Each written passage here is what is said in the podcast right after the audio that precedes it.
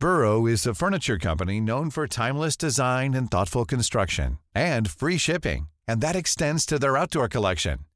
Their outdoor furniture is built to withstand the elements, featuring rust-proof stainless steel hardware, weather-ready teak, and quick-dry foam cushions. For Memorial Day, get 15% off your Burrow purchase at burrow.com slash ACAST and up to 25% off outdoor. That's up to 25% off outdoor furniture at burrow.com slash ACAST. Quality sleep is essential. That's why the Sleep Number Smart Bed is designed for your ever-evolving sleep needs. Need a bed that's firmer or softer on either side? Helps you sleep at a comfortable temperature? Sleep Number Smart Beds let you individualize your comfort so you sleep better together. JD Power ranks Sleep Number number 1 in customer satisfaction with mattresses purchased in-store. And now, save 50% on the Sleep Number limited edition Smart Bed for a limited time. For JD Power 2023 award information, visit jdpower.com/awards. Only at a Sleep Number store or sleepnumber.com. Loretta Saunders était une jeune Inuk de 26 ans qui vivait à Halifax, en Nouvelle-Écosse. Elle étudiait en criminologie à l'Université St. Mary's et elle était en train de préparer une thèse sur les meurtres et disparitions des femmes autochtones au Canada. Après ça, elle avait prévu poursuivre ses études en droit.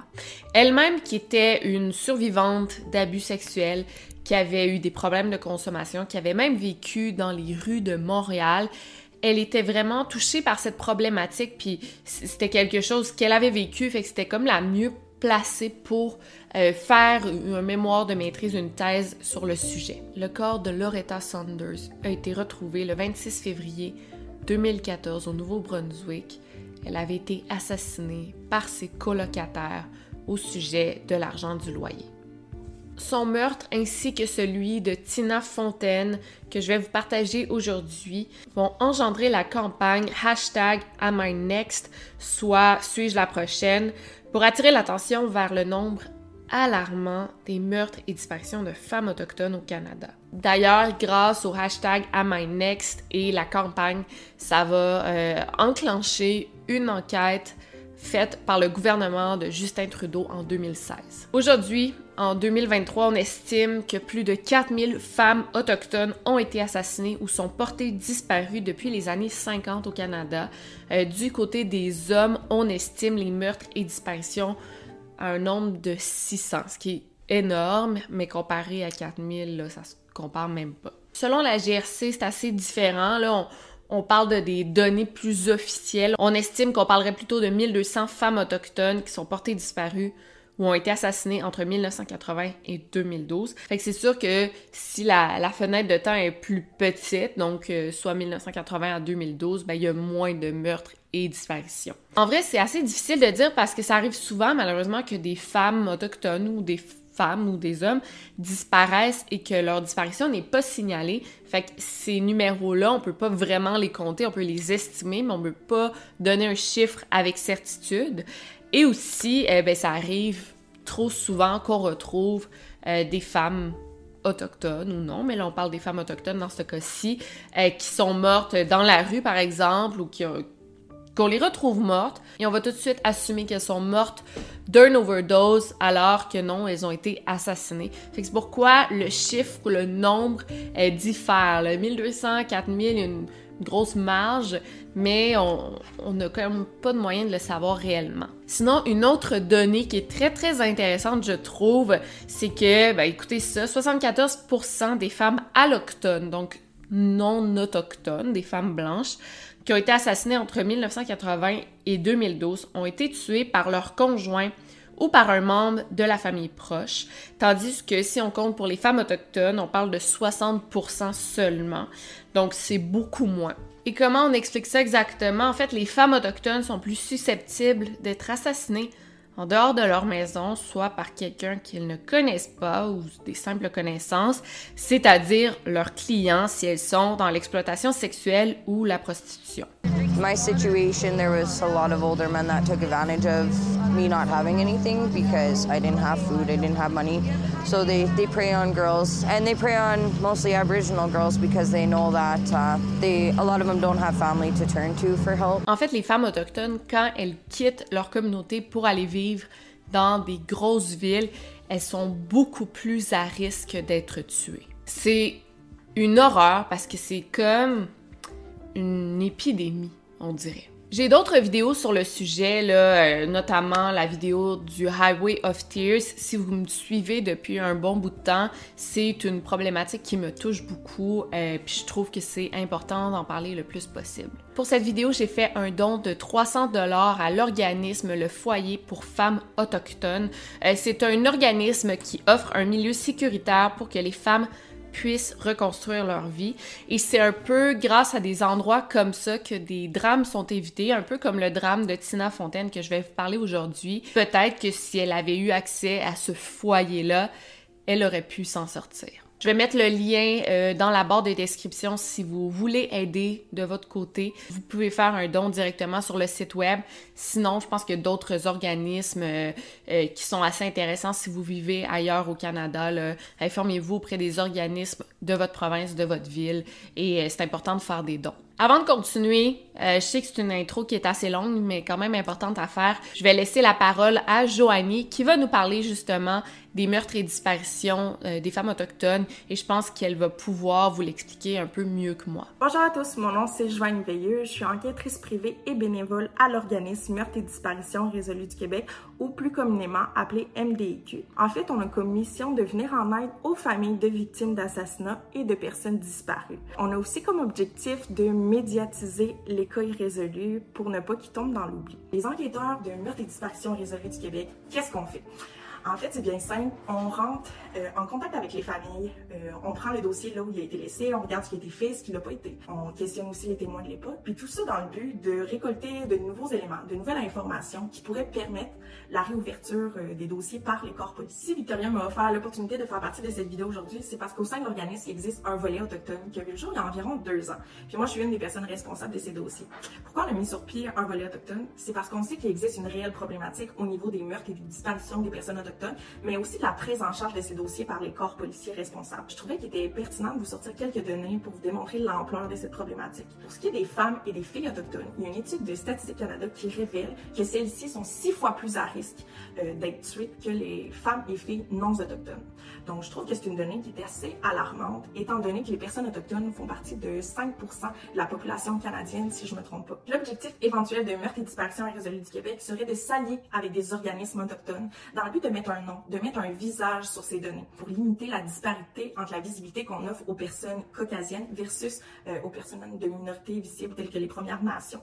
Parce qu'au Québec, on connaît tous le visage de Cédric Provencher, Mélissa Blais, Marlène Bergeron euh, ou encore Julie Surprenant. Mais ce serait intéressant, même primordial, que le Québec connaisse aussi l'histoire ou ne serait-ce que le visage de Shannon Alexander, Maisie Hodgick, Cindy Robert House et j'en passe. Aussi, il faut pas non plus négliger les hommes ou les garçons autochtones qui ont pu être victimes d'assassinats ou qui sont portés disparus, tels que James Ambrose Petitquay puis Naskin Ottawa. Cette cause me tient énormément à cœur parce que moi-même, je fais partie de cette minorité visible. Je suis une Abenaki. Je me suis jamais considérée comme une personne autochtone et je vous explique pourquoi. En fait, j'en connais très peu sur mes ancêtres, sur mon histoire, mais ça fait quand même partie de mes origines. En fait, euh, les deux générations avant moi, ainsi que moi-même, avons grandi hors réserve. Donc, euh, j'ai pas pu tisser des liens avec euh, ma communauté ou quoi que ce soit, malheureusement. Mais je sais pas pourquoi, je me suis toujours sentie liée à ces personnes, comme s'il y avait quelque chose à m'apporter, comme s'il y avait quelque chose à m'apprendre. Puis je me suis donné comme devoir d'être leur voix.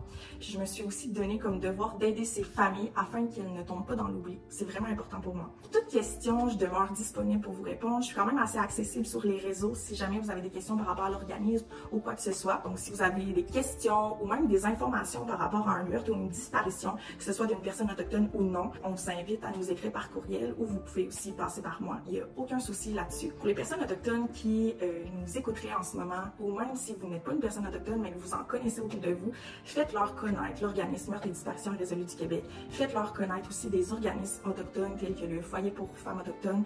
Euh, je trouve que c'est tellement important d'encourager les organismes qui ont à cœur cette cause. Donc euh, voilà, merci beaucoup de m'avoir écouté puis de m'avoir accordé ce temps. Euh, je voulais remercier Victoria Charlton pour son dévouement pour la cause des personnes disparues ou assassinées, euh, de donner de la visibilité à nos, familles. On ne te remerciera jamais assez. Donc voilà. Aujourd'hui, je vais vous parler d'une victime en particulier, Tina Fontaine. Je pense que c'est important de parler des victimes dans leur individualité, de pas juste les voir comme des statistiques, comme des nombres, comme des meurtres, comme des disparitions, mais non, chaque victime a son histoire, sa famille, ses amis, son passé, ses ambitions, ses rêves, ses problèmes, ses réussites. Je pense que c'est important justement d'en parler et pour pas que ces victimes-là tombent dans l'oubli. Donc mes sources proviennent notamment de ce livre Red River Girl, donc The Life and Death of euh, Tina Fontaine de Joanna Jolie. Je l'ai acheté sur Amazon. Je vais mettre le lien dans la barre d'infos. Ça s'est lu euh, super bien. Euh, c'est un des rares livres que j'ai vraiment embarqué puis j'étais plus capable de lâcher. Il y a beaucoup beaucoup de détails que je vais pas donner dans la vidéo. Un peu toujours ça dans les vidéos longues. Je pense que ça va s'enligner pour être une vidéo très longue, fait que j'ai dû mettre de côté des détails assez importants, mais vous allez retrouver tous ces détails, toutes ces informations dans ce livre.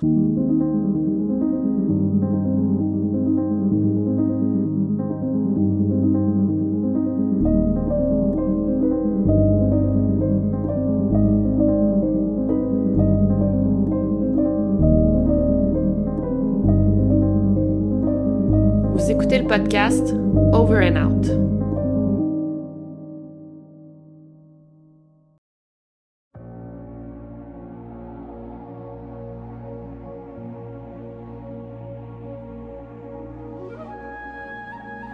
La rivière Rouge est une grosse rivière qui traverse les États-Unis et le Canada.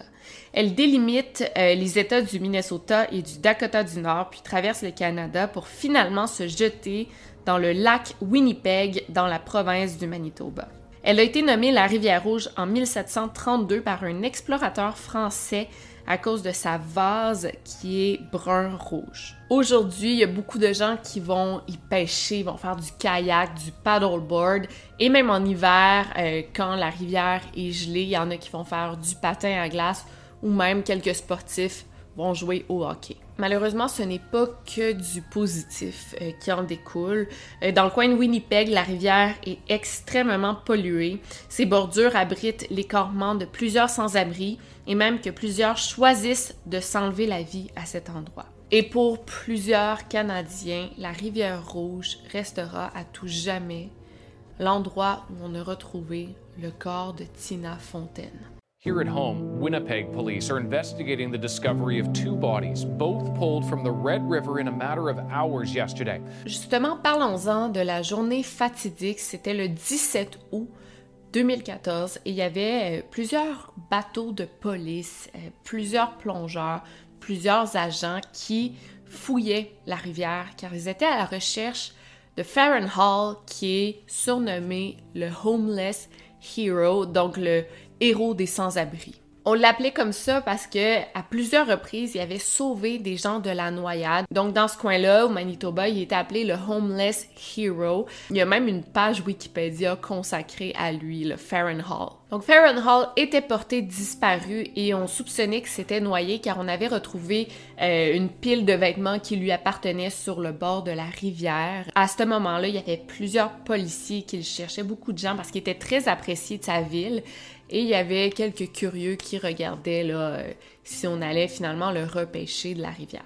Pendant ce temps-là, il y a un père et son fils de 10 ans qui marchaient sur le bord de la rivière, près du quai Alexander Docks, euh, parce qu'ils cherchaient un endroit où pêcher un peu plus tard dans la journée. Au loin, ils voyaient plusieurs bateaux de police, les policiers qui cherchaient le corps de Farron Hall. Mais là, l'enfant a trouvé un gilet de sauvetage dans l'eau qui était à quelques mètres de la berge. Son père, lui, observait au loin quelque chose qui flottait sur le dessus de l'eau.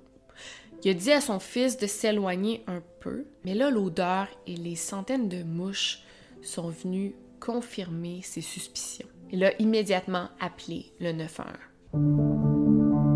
Effectivement, à la grande horreur de tous, c'était bel et bien un corps qui flottait à la surface de la rivière. Mais c'était pas Farron Hall. Le corps était beaucoup trop petit. En fait, le corps était enveloppé d'un bout de tissu qui était noué sur le dessus et un bras bleuté en sortait. Fait que dès les premiers instants, on savait qu'il s'agissait pas d'un accident, d'une noyade ou d'un suicide. Non, ça laissait présager quelque chose de beaucoup plus sombre. Mise en contexte, il faut savoir qu'au moment où on a retrouvé le corps, il y avait une jeune étudiante autochtone de 15 ans qui était portée disparue depuis quelques semaines. Toutefois, malheureusement, dans des cas de disparition d'adolescentes, c'est souvent des fugues. Et même au Québec, on, en va passer beaucoup des disparitions d'adolescentes, puis c'est plus souvent qu'autrement des fugues. Et la plupart du temps, ben, ces filles-là sont retrouvées saines et sauves, entre guillemets, mais vivantes dans des grosses villes. Donc à Montréal, Toronto et dans ce cas-ci à Winnipeg. Fait que quand une adolescente disparaît et qu'il s'agissait d'une fugue, il n'y a pas toujours des très grosses recherches qui sont entamées. Encore moins fouiller des rivières. Ça prend une bonne raison pour fouiller une rivière. Faut que tu doutes, tu penses que la personne s'est noyée. Mais là, dans le cas de l'adolescente qui était disparue de 15 ans, on n'a pas fait des énormes recherches, surtout que c'était pas la première fois qu'elle était portée disparue. Euh, quand le pathologiste a retiré le corps de la couverture, il s'est rendu compte qu'il y avait plusieurs pierres euh, qui avaient été placées dans la couverture afin d'alourdir le corps. Et les pierres, en tout, ça pesait le 12 kg, ce qui est quand même beaucoup. Et tout, tout, tout ce qui contenait la couverture était comme euh, sali par la bouette, c'était comme vert, brun, c'était tout usé, brisé par les eaux de la rivière. Le corps, lui, était celui d'une femme. Il était petit, jeune était aussi dans un état de décomposition qu'on jugerait de modéré. La victime mesurait 5 pieds 3 et pesait 73 livres.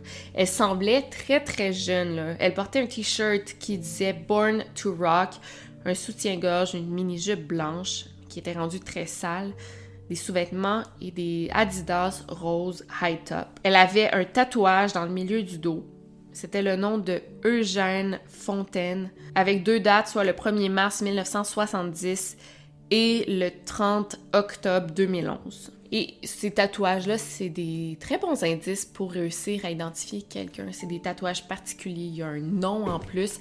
Euh, ça rend la tâche d'identifier la victime, qui n'a pas de nom quand on la retrouve, ben, beaucoup plus facile. Heureusement, parce que le pathologiste, en voyant ça, il a dit Ok, cool, on a un bon indice parce qu'il y a aucun moyen qu'on publie une photo du corps, il était trop en mauvais état. L'abdomen et les membres de la victime étaient assez gonflés, donc le pathologiste a estimé qu'elle avait dû être dans l'eau au moins quelques jours, quelques semaines maximum. Sa peau était comme marbrée, rouge et vert à cause de l'eau et ses yeux étaient difficiles à reconnaître parce qu'ils comportaient comme un, masque rose-rouge, un filet à cause de l'eau. La victime n'avait pas d'os brisé ou de blessure apparente. Le seul truc assez étrange, c'est qu'elle avait plus de cartilage au nez, mais elle avait encore toute la peau sur le nez. Donc le pathologiste croyait que c'était peut-être dû à un coup de poing au visage ou quelque chose comme ça. Mais il n'y avait aucun moyen de savoir si le cartilage de son nez s'était détruit avant ou après la mort. C'était peut-être aussi des poissons qui étaient venus euh, le manger. Presque en même temps, il y a l'enquêteur O'Donovan euh, qui venait d'être assigné sur le dossier. Il était en train de contacter euh, le centre des personnes disparues ou recherchées pour tenter de faire un match avec la victime qui venait d'être trouvée. Effectivement, la réponse était sous leurs yeux. Ça n'a vraiment pas été long afin d'identifier cette victime. C'était une jeune étudiante de 15 ans nommée Tina Fontaine qui avait fugué de chez elle au début du mois de juillet. C'était malheureusement pas la première fois qu'on signalait sa disparition et sa photo montrait effectivement euh, une jeune femme, une jeune fille qui avait le côté de la tête rasé, les cheveux noirs et c'était la fille d'un certain Eugène Fontaine qui avait été assassinée en 2011. Pour l'enquêteur, c'était évident que la jeune fille retrouvée, c'était cette Tina Fontaine, c'était sûr, mais elle ne se ressemblait tellement pas. Il pouvait comme pas croire que c'était la même personne, puis il se disait mon Dieu, je vais devoir montrer les photos du corps à la famille. C'était juste traumatisant. Je vais continuer dans la description du corps de Tina puis son autopsie. Donc, elle semblait pas avoir été tuée par strangulation car son os ioïde euh, est intact. D'ailleurs, je suis sûre que vous êtes tous rendus des pros de l'os ioïde grâce à ma dernière vidéo. La victime est encore complètement vêtue et ses vêtements étaient presque intacts, sans déchirure, ce qui laisse croire qu'elle ne s'est probablement pas débattue avant de mourir. Il n'y a rien non plus qui suggérait qu'elle avait été agressée sexuellement ou violée, mais en même temps, l'eau de la rivière aurait pu effacer toutes les preuves. Le taux d'alcool dans son sang était élevé, euh, plus haut là, même que la limite pour conduire, mais à cause qu'elle est morte dans l'eau, ça aurait pu que la décomposition de son corps fasse changer le taux d'alcoolémie dans le sang, fait qu'on pouvait pas trop prendre ça au sérieux. Il y avait aussi une présence de cannabis dans son sang, mais pas assez pour la tuer et elle n'avait pas de traces d'autres drogues dans son système. Finalement, le soir même, le corps de Farron Hall a aussi été retrouvé. Donc deux personnes qui ont été retrouvées dans la rivière Rouge dans la même journée, deux personnes autochtones.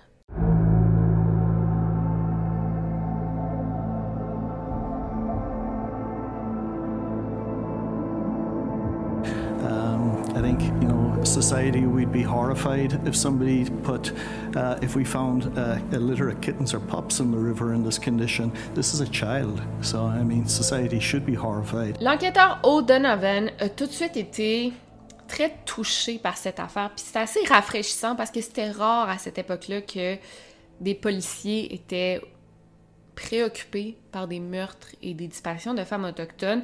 Car souvent, ce qu'on faisait, ben, en fait, les médias contribuait beaucoup à ça, c'est qu'il euh, responsabilisait un peu les victimes. Donc, euh, exemple, une femme autochtone est retrouvée assassinée, mais on mettait ça un peu sur sa faute en disant qu'elle avait choisi son mode de vie. Et on le voit souvent, malheureusement, encore dans les disparitions, et dans les descriptions, là, que la victime, la personne disparue, a un high risk lifestyle, donc un mode de vie qui comporte beaucoup de risques.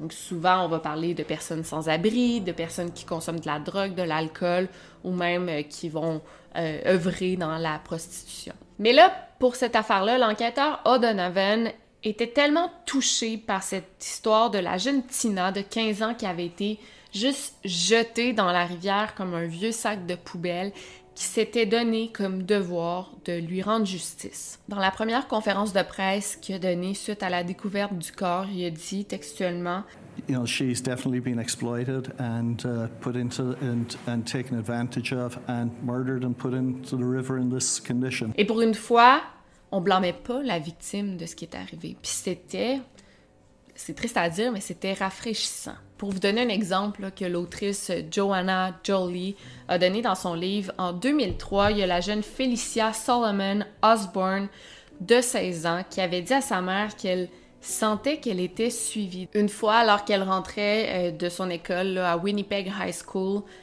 elle marchait jusqu'à chez elle, puis une voiture qui l'a suivie durant tout le trajet. Malheureusement, c'était à prévoir. Euh, quelques semaines plus tard, elle disparaissait. Quand sa mère a appelé la police pour signaler la disparition de sa fille, mais aussi pour dire que sa fille lui disait qu'elle se sentait suivie, elle s'est fait répondre par la police qu'il fallait attendre 24 heures avant de signaler sa disparition. Quoi? Malheureusement, quelques jours plus tard, encore dans la rivière Rouge, il y a un bras qui a été retrouvé et c'était celui de Félicia. Et lorsqu'on a médiatisé l'affaire, on disait que Félicia avait été tuée parce qu'elle était mêlée à des gangs de rue et euh, l'exploitation sexuelle, qu'elle se prostituait en fait, alors que selon sa mère, c'est complètement faux. Encore aujourd'hui, le meurtre de Felicia Solomon Osborne est toujours irrésolu. Suite à la conférence de presse sur Tina Fontaine, mais aussi grâce un peu à la colère et euh, la rage de, l'enquêteur O'Donovan, ça a vraiment engendré une vague de révolte et de colère aussi, non seulement dans la ville de Winnipeg, mais dans toute la province. C'est comme si le fait de voir une autorité, soit l'enquêteur assigné au dossier, être autant peiné, enragé, euh, chamboulé, ça venait provoquer ces mêmes sentiments envers la communauté, dire OK, s'il y a quelqu'un qui est aussi haut placé et touché par cette histoire-là, ça va nous toucher nous aussi. Puis, ben effectivement, c'est pas normal qu'une jeune fille de 15 ans se fasse assassiner puis se fasse jeter dans la rivière. Deux jours après la découverte du corps de Tina, il y a un genre d'hommage qui a été fait près de la rivière Rouge et il y a plus de 1000 personnes qui se sont rendues à l'événement pour montrer leur support à la famille. On peut parler justement de Tina et de sa famille. Euh, je veux vous la présenter un peu. Qui est-elle? C'est quoi son passé? C'est quoi son histoire à elle? C'est qui Tina Fontaine? Au moment des faits, Tina vivait avec sa grande tante euh, Thelma, qui était aussi sa tutrice légale, donc c'est elle qui s'en occupait à temps plein. Elle vivait à Sag King, dans la communauté Anishinaabe Ojibwe, au nord de Winnipeg. Thelma, la grande-tante, elle avait vraiment l'habitude de s'occuper d'enfants qui n'étaient pas les siens. En fait, elle était une sorte de famille d'accueil, euh, si on veut. En fait, en 1977, ça c'est assez fou, sa sœur lui a confié la garde de ses huit enfants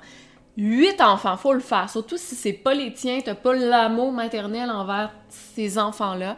Mais effectivement, Thelma, dès ce moment-là, elle a commencé à s'occuper d'enfants, de, ses proches, de, membres de sa famille, et elle le faisait très bien. En plus de ses enfants à elle, je veux juste dire, elle avait ses enfants à elle à s'occuper aussi. Mais l'un de ses huit enfants, de sa sœur, était Eugène Fontaine, le papa de Tina. Il y avait des problèmes de consommation d'alcool et de dépendance aux médicaments. Et ça allait pas toujours bien parce que malheureusement, plus il s'enfonçait, plus il s'éloignait de sa famille. Quand il a eu 23 ans, Eugène Fontaine s'est mis en couple avec une fillette de 12 ans nommée Valentina Doc, une fille qui était malheureusement elle aussi exploitée sexuellement depuis toute petite. Et là, euh, je sais, euh, j'ai vraiment de la misère à dire qu'un homme de 23 ans est en couple avec une fillette de 12 ans. Mais euh, c'est pas ma situation, puis je veux pas juger le père d'une fillette qui s'est fait assassiner, qui lui-même s'est fait assassiner. Assassiner, j'ai pas envie d'entrer là-dedans. C'est ce que l'auteur dit dans le livre, qui était en couple. Donc, pas besoin de me le dire dans les commentaires que je l'ai mal dit. Là. Je, je fais juste reprendre les mots de l'autrice. J'ai pas envie de juger cette situation-là qui est assez difficile. Fait que Bon, je vous dis ça. Valentina est tombée enceinte en 1999 alors qu'elle avait seulement 17 ans et c'est ensemble qui ont donné naissance à Tina. Ensuite, ils ont eu une autre petite fille euh, qui ont nommé Sarah et le couple s'est séparé en 2001 car Eugène était violent envers Valentina. En 2004, à cause de ses gros problèmes de consommation, Eugène a demandé à sa tante Thelma de s'occuper de ses filles qui avait à cette époque-là 4 et 5 ans. Et après ça, Valentina, a comme juste disparu dans la brume et elle a abandonné ses deux filles. Et depuis ce jour-là, ben, les filles euh, étaient sous la garde de Thelma, qui s'en occupait super bien. Et elles étaient vraiment proches quand même de leur père qui venait euh, leur rendre visite à chaque semaine. Et les filles aimaient beaucoup leur père. Je pense que genre chaque dimanche, ils soupaient tous ensemble. Il leur amenait des gros cadeaux à Noël et à leur anniversaire. Mais lui savait que en confiant la garde de ses filles à sa tante, ben, il leur rendait service un peu et leur permettait d'avoir une meilleure vie que lui a eue puis que lui aurait pu leur donner. Tina était une enfant très douce, euh, curieuse et obéissante. Et plus elle grandissait, plus elle s'intéressait à son héritage Ojibwe.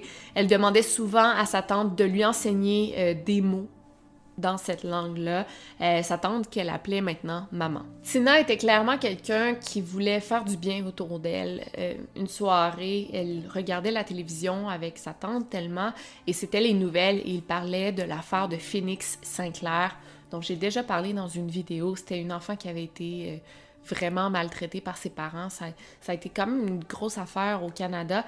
Et Tina, ça l'avait tellement touchée, elle avait pleuré.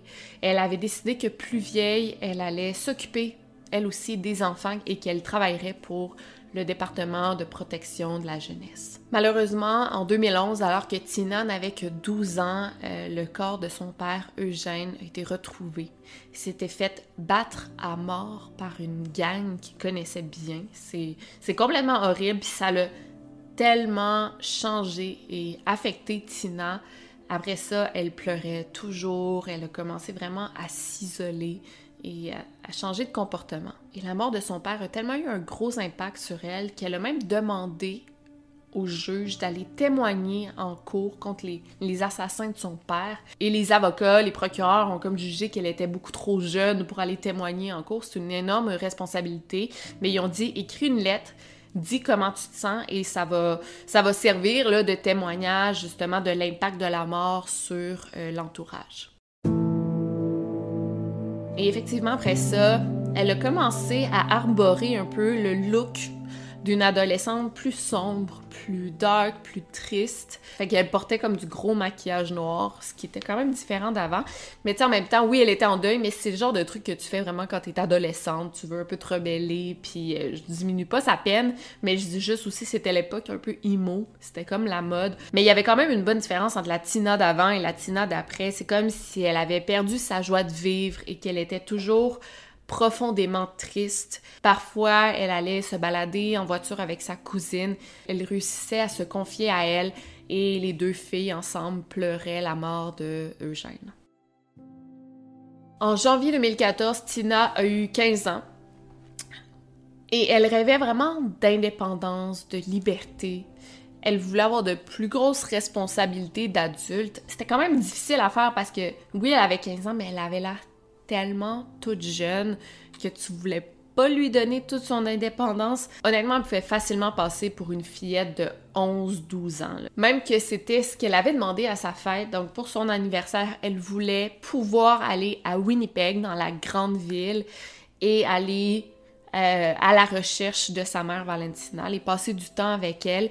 Parce qu'on peut comprendre, elle vient de perdre son père. C'est normal, rendue adolescente, qu'elle veut le reconnecter avec sa mère. Elle doit se sentir complètement déracinée, dépossédée. Malheureusement, dans ce cas-ci, c'était loin d'être une bonne idée parce que Valentina, c'était pas du tout une bonne influence pour ses filles.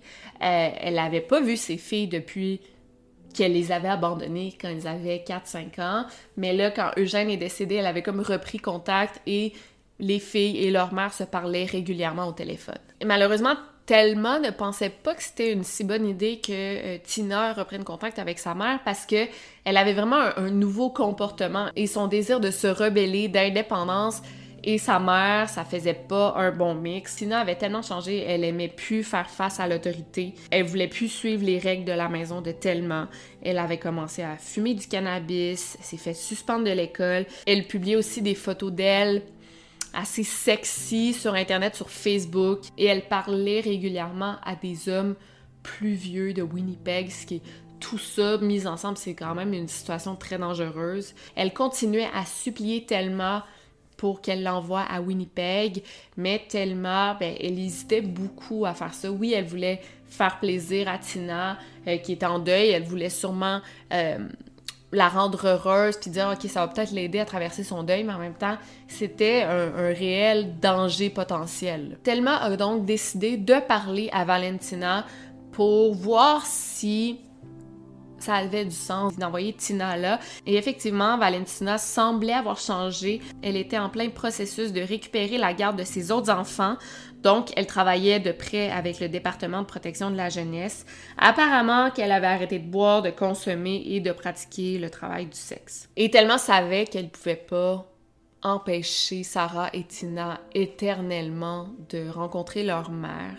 Donc, euh, elle a accepté de les envoyer à Winnipeg pour passer du temps avec Valentina et ça s'est vraiment bien passé. Quand les filles sont rentrées à Sag King, euh, dans leur village natal, elles étaient super heureuses, elles avaient rencontré leur nouvelle petite sœur, donc elles étaient vraiment contentes d'avoir reconnecté avec leur mère. Malheureusement, cette première visite était loin d'avoir satisfait Tina qui continuait de vouloir aller à Winnipeg et c'est le matin du 2 mars qu'elle a fugué pour la première fois. Et ça, ça a vraiment marqué le début de la descente en enfer de Tina. Chapitre 3 dans la grande ville de Winnipeg. Malheureusement, ce sera pas la première fois que Tina va fuguer. La première fois, ça a été à l'anniversaire de son père et tout de suite, Thelma avait appelé la police et Valentina qui l'avait rassurée en lui disant que Tina était chez elle en sécurité. Un mois plus tard, au mois d'avril, Tina avait fugué à nouveau, mais là, cette fois-ci, elle s'était réfugiée à Winnipeg chez son ami Larry Dumas, euh, qu'elle avait rencontré à Winnipeg. C'est un jeune homme autochtone, euh, sourd et muet, euh, qui était super gentil, là, il n'y avait pas vraiment de malice. C'est un bon gars, puis quand Thelma l'avait rencontré, ça l'avait rassuré, il était super poli, gentil, puis elle savait que sa fille avait aucun danger avec lui. Et Tina aimait beaucoup aller à Winnipeg parce que quand elle allait là, elle se sentait vraiment libre. Euh, non supervisée. C'est comme si elle était immergée dans un monde d'adultes et elle pouvait faire ce qu'elle voulait, puis c'est un peu ça qu'on veut faire quand on est adolescente. Mais clairement, ça allait plus. Tu sais, Thelma pouvait pas accepter qu'à chaque fois qu'il y avait quelque chose qui n'allait pas, ben Tina fuguait, se ramassait à Winnipeg chez sa mère. Donc, elle a fait un deal avec elle. Donc, Tina pourrait visiter sa mère pendant une semaine à l'été si ses notes à l'école augmentaient. Et effectivement, le deal a été respecté. Le 30 juin, la fille de Thelma et Thelma ont conduit jusqu'à Winnipeg avec Tina et Sarah pour les déposer chez leur mère Valentina. Cette fois-ci, Thelma n'a pas jugé nécessaire d'appeler la travailleuse sociale qui travaillait avec Valentina pour s'assurer que Valentina était apte à s'occuper de ses filles. Malheureusement, si elle l'avait fait, elle aurait su que Valentina avait perdu à nouveau la garde de ses enfants. Et en arrivant devant la porte de chez Valentina, Sarah, la petite sœur de Tina, a juste changé d'idée et dit "Ah oh non, j'ai plus envie de venir ici." Donc elle est rentrée avec Thelma à Sag King. Thelma, elle a donné 60 dollars à Tina, une carte d'appel prépayée. Elle l'a serré fort dans ses bras en pensant la revoir la semaine d'après. Et malheureusement, elle était loin de se douter que Tina ne rentrerait jamais à la maison. Et ce jour-là, tellement elle est rentrée chez elle, le cœur gros. Elle sentait que quelque chose clochait et qu'elle n'aurait pas dû laisser Tina à Winnipeg. Après une semaine sans nouvelles de sa nièce, euh, Thelma a appelé chez Valentina pour s'assurer que tout était beau. Mais là, la ligne était coupée. C'est là que Thelma et son mari ont décidé de conduire carrément jusqu'à Winnipeg pour s'assurer que Tina allait bien, parce qu'il n'y avait plus de nouvelles d'elle. Rendus là, ils se sont rendus compte que la maison de Valentina n'était plus habitée. Définitivement, là, il y avait matière à s'inquiéter. Thelma a tout de suite appelé le département de protection à la jeunesse et a parlé avec la travailleuse sociale de Valentina pour réussir à la joindre. Quand elle a finalement joint Valentina, elle lui a dit que non, Tina n'était plus avec elle depuis quelques jours maintenant. Et c'est là que ils ont signalé à nouveau la disparition de Tina Fontaine. Dès le départ, les policiers ont vraiment fait, tu sais, je veux dire le bare minimum, le minimum. Mais c'est triste parce que quand on parle de, plusieurs fugues, là, c'était pas la première fois que Tina fuguait, mais c'était pas toujours vraiment prise au sérieux. Surtout à la troisième fois, euh, il jugeait probablement que c'était moins dangereux. Il y a eu une alerte pour personnes disparues qui a été diffusée à la télévision, donc euh, le visage de Tina, est recherché, bon. Mais a passé seulement une fois, fait qu'il y a plein de personnes qui ont manqué cette alerte-là, puis ben, ça n'a eu aucun impact. Et c'est super triste de penser ça parce que Tina a juste 15 ans, elle est dans une grosse ville qu'elle connaît pas, bien sûr, elle est très à risque et très vulnérable. Fait que c'est vraiment dangereux. Entre-temps, Sarah a reçu un message sur Facebook qui venait de Tina. Et c'était un selfie de Tina qui avait un œil au beurre noir et elle était toute comme graffinée dans le visage. Et ça disait Chubbs, qui était le surnom de sa petite sœur, Sarah. Donc Chubbs, regarde ce que notre mère m'a fait. Et tellement appris plus tard que Valentina avait saoulé sa fille, avait saoulé Tina vraiment beaucoup, là.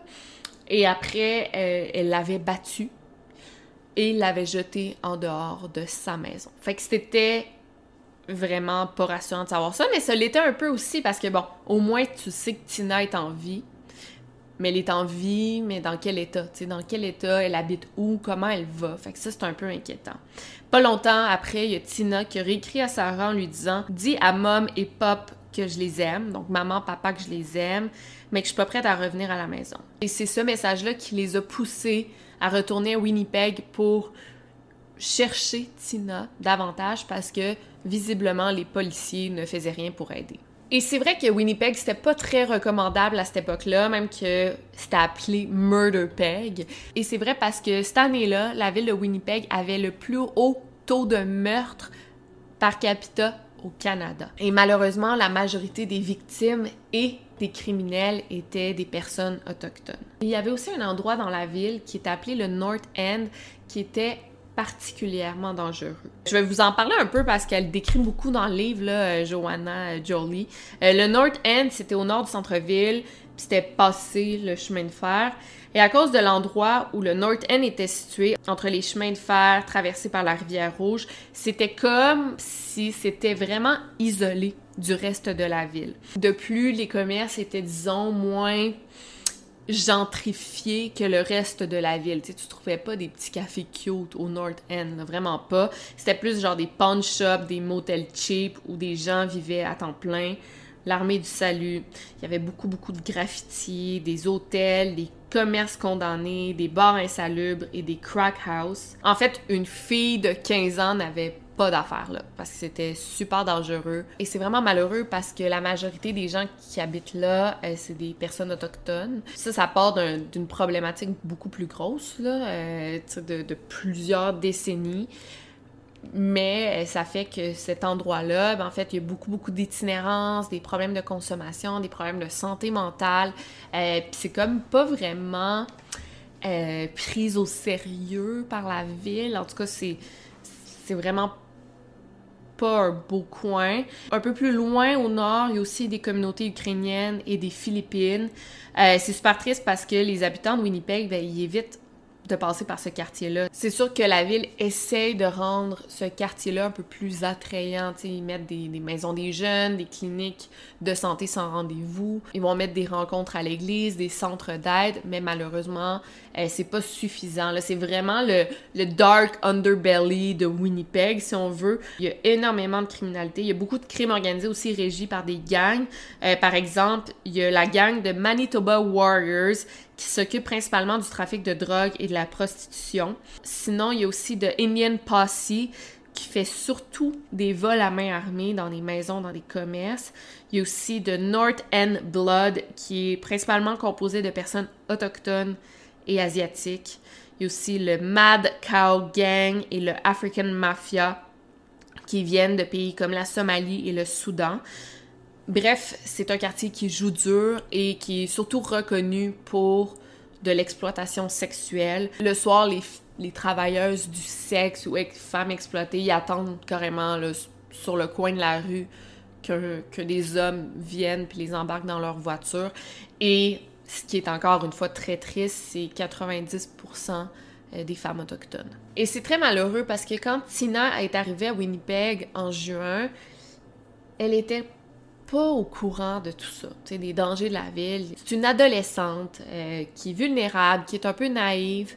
Fait qu'elle s'est ramassée là, vraiment engloutie par la ville et la ville l'a juste recraché dans la rivière rouge.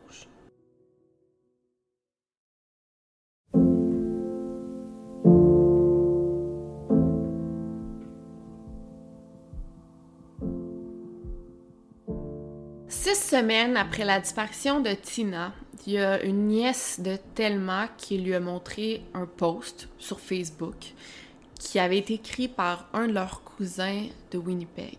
Il y a un corps qui venait d'être retrouvé dans la rivière Rouge et qui avait été identifié comme étant celui de Tina Fontaine. Quoi?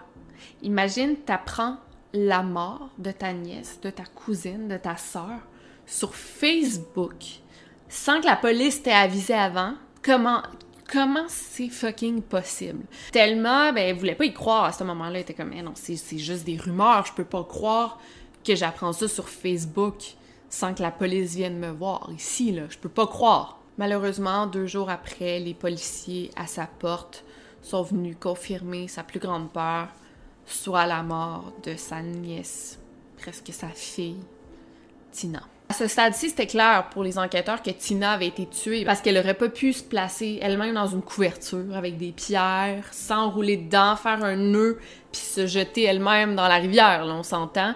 Fait que la question était de savoir c'est qui qui s'en était pris à elle. Ici, malheureusement, il n'y avait pas de scène de crime. Ben, c'était que c'était la rivière rouge, la scène? Non, tu sais. Il n'y avait pas de scène de crime. Il y avait seulement comme indice le corps, les pierres et la couverture. C'est pas incroyable, mais c'est quand même un bon début. Premièrement, il était possible de savoir d'où venaient les roches, parce qu'il y avait quatre grosses pierres, un bout de brique et plein de petits fragments de, petites roches. Euh, ils ont fait venir un expert qui a analysé tout ça, puis était capable de conclure que les roches étaient en fait du Tyndall limestone qui venait du Manitoba et qui était surtout retrouvé sur les berges de la rivière Rouge. C'est impressionnant quand même parce que là, ça nous confirme que son meurtre a eu lieu au Manitoba si les roches viennent du Manitoba, plus précisément de la rivière Rouge. Mais le plus gros indice euh, venait vraiment de la couverture. Et là, ça va être quand même long parce que je veux quand même vous expliquer tout le processus d'enquête que j'ai trouvé complètement fascinant. Mais c'est ça, il y avait beaucoup d'indices sur la couverture qui, à ce stade-ci, malheureusement, elle était comme couverte de boîtes d'eau, de débris.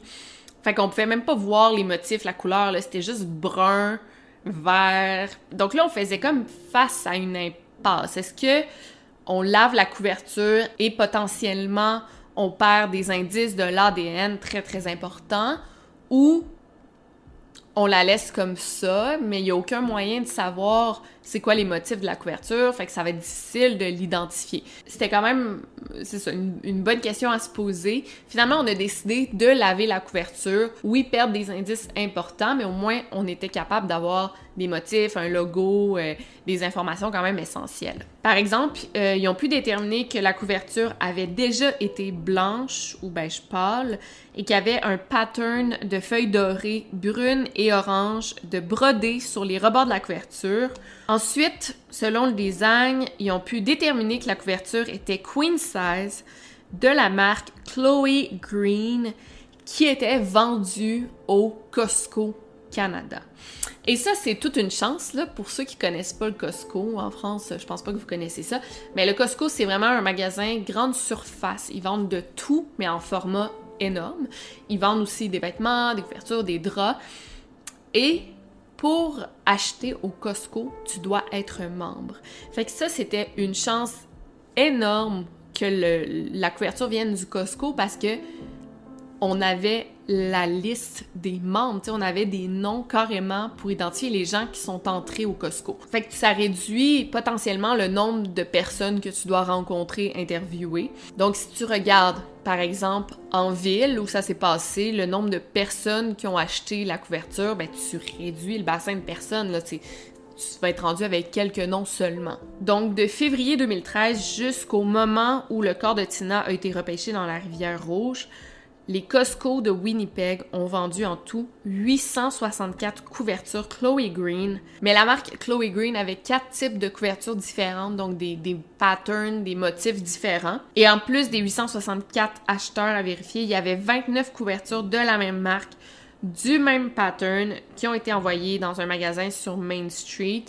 Euh, malheureusement, on pouvait pas savoir qui, qui avait acheté là parce que le, le magasin sur Main Street gardait pas comme un registre de leur achat. Fait y avait comme 29 couvertures qu'on pouvait pas savoir qui les avait achetées. Donc à partir de là, il y a des policiers qui ont été assignés en équipe de deux qui étaient en charge de visiter tous les gens qui ont acheté la couverture Chloe Green. Et parmi ces gens-là, ben, on leur demandait s'il y avait encore la couverture en leur possession. Parce que bon, logiquement, s'ils étaient capables de, prouver qu'ils étaient encore en possession de leur achat, ben on les éliminait automatiquement. Si on cherche une couverture, je l'ai, ben c'est pas celle qu'on a retrouvée, vous, vous me comprenez.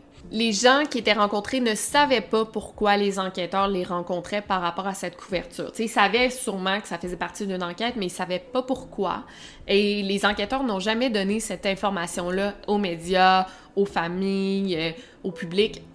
Tout ce qui a trait à la couverture, elle s'était pas dévoilé du tout. Fait que les gens savaient pas qu'ils montraient leur couverture pour la disparition, le meurtre de Tina Fontaine, mais vraiment les gens c'était impressionnant étaient super prêts à aider même les gens qui disaient ah oui j'ai cette couverture là mais était au chalet ben ils faisaient vraiment des pieds et des mains pour prendre une photo de leur couverture au chalet avec le journal du jour et envoyer cette, cette photo-là aux policiers. Donc, sur les 864 couvertures Chloe Green vendues, il y avait seulement 100 personnes qui avaient acheté le pattern qu'on recherchait, soit celui avec les feuilles brodées. Sur ces 100 personnes, 89 personnes ont pu montrer aux policiers qu'ils avaient encore la couverture chez eux. Fait que là, on a éliminé quand même une bonne partie de la population. Sur les 11 personnes restantes, il y en avait 5 qui avaient retourné la couverture au Costco. Donc, ils avaient fait un retour d'achat, ils l'avaient plus chez eux. Et sur les 6 personnes restantes, il y en avait 4 qui avaient aucune idée d'où se trouvait la couverture, malheureusement. Et les deux autres avaient donné la couverture dans une friperie, donc au village des valeurs plus précisément. Et pour ceux qui ne connaissent pas le village des valeurs, tu fais des dons, puis c'est un gros magasin. C'est ça, c'est une friperie, fait que tu peux, tu peux euh, aller acheter des items qui ont de seconde main. Et au village des valeurs, quand tu fais des dons, euh, mettons euh, en dehors des heures d'ouverture, ben souvent tu vas mettre les sacs, tes dons, qui est souvent dans des sacs de poubelle, tu vas mettre ça à l'extérieur, puis le matin, les employés vont venir les chercher. Mais souvent, les dons restaient à l'extérieur pendant quelques heures, quelques jours. Donc, il y a beaucoup de sans-abri qui allaient se servir directement dans les dons. Fait que c'est très possible qu'un sans-abri ait juste pris la couverture Chloé Green qui était dehors. Donc, malgré tous ces efforts-là, les policiers étaient un peu dans une impasse parce que, bon, les gens auraient pu acheter cette couverture-là sur Main Street parce qu'il y en avait 29 qui étaient vendus au magasin sur Main Street. Elle aurait pu être volée ou prise par un sans-abri à l'extérieur du village des valeurs ou elle aurait pu être achetée aussi à l'extérieur de Winnipeg parce qu'on n'a pas vérifié toutes les Costco au Canada, là. Fait qu'elle aurait pu être achetée aussi à l'extérieur et ramenée à Winnipeg. Fait il n'y avait pas vraiment de moyen officiel euh, de savoir où on avait pris cette couverture-là et qui était en possession de cette couverture-là avant qu'on retrouve Tina à l'intérieur. Ensuite, en analysant bien le contenu de la couverture, l'équipe d'experts ont pu trouver 29 cheveux ou poils et 4 types de fibres différents de couleur rouge, noire et bleue. Malheureusement, euh, les cheveux slash poils euh, n'avaient pas assez de résidus biologique pour créer un profil. Puis là, quand je dis cheveux ou poils, on sait pas parce qu'en anglais, on dit des hairs, fait que ça peut être vraiment des cheveux comme ça ou des poils, mais ça n'a pas d'importance parce qu'il n'était pas assez intact pour qu'on crée un profil ADN. Mais là, écoutez ça. L'enquêteur O'Donovan était tellement déterminé à faire avancer l'enquête qu'il a envoyé euh, les cheveux, poils dans un laboratoire à Laval, à Québec, euh, qui est spécialisé dans les tests ADN et ça coûtait en tout 200 000 de faire ça. Mais ça a vraiment aidé parce que ça a permis de savoir que trois des cheveux sur la couverture appartenaient à Tina. Mais avec les cheveux restants, ils ont pu établir au moins huit profils inconnus différents. Donc, en gros, on pourrait parler de huit suspects potentiels si on trouvait à qui appartenaient ces cheveux-là. La prochaine étape fut de rencontrer toutes les personnes qui avaient connu Tina à Winnipeg. Elle était comment? Elle se tenait avec qui? Euh, est-ce qu'elle allait bien? Est-ce qu'elle était en danger? Elle disait quoi? Et il y a plusieurs personnes qui ont été rencontrées qui ont vraiment offert des témoignages intéressants. Je vais vous en lire quelques-uns parce que je trouve ça important pour connaître Tina était comment à Winnipeg? Est-ce qu'elle était en sécurité? Est-ce qu'elle allait bien? Puis ça nous montre un peu pas l'envers du décor, mais une jeune femme de 15 ans qui a fugué, là, elle se ramasse dans quoi? C'est quoi qui, qui l'attend? En tout, Tina a été reportée disparue à cinq reprises dans les derniers mois. Si on récapitule, la première fois, c'était le 10 juillet que Thelma a signalé sa disparition. Et automatiquement, elle était considérée par l'unité des personnes disparues comme étant une fille à risque d'exploitation sexuelle. Dès les premiers instants, en voyant un peu son profil, ses hobbies, si elle consommait, d'où elle venait, ça faisait d'elle une fille à risque. Ensuite, le 17 juillet, donc sept jours plus tard, euh, il y a des policiers qui ont été appelés dans le North End parce qu'une fille qui avait été vue en train d'être traînée par le bras dans la rue et elle appelait à l'aide. En arrivant sur place, les policiers ont trouvé Cody et Tina euh, qui étaient intoxiqués. Ils ont été amenés dans un petit centre de désintox rapide et ont ensuite été placés dans le Capri Hotel. Cody, on va en parler un peu plus tard, c'était le petit ami de Tina à ce moment-là. Et c'était pas rare que euh, les policiers faisaient ça, envoyer des jeunes itinérants euh, dans des, des, hôtels parce que c'est des gros problèmes dans les, villes, dans les grosses villes. Il y a pas assez de refuges pour sans-abri, il y a pas assez de centres d'hébergement. Fait une solution de rechange, c'est de les envoyer dans des hôtels.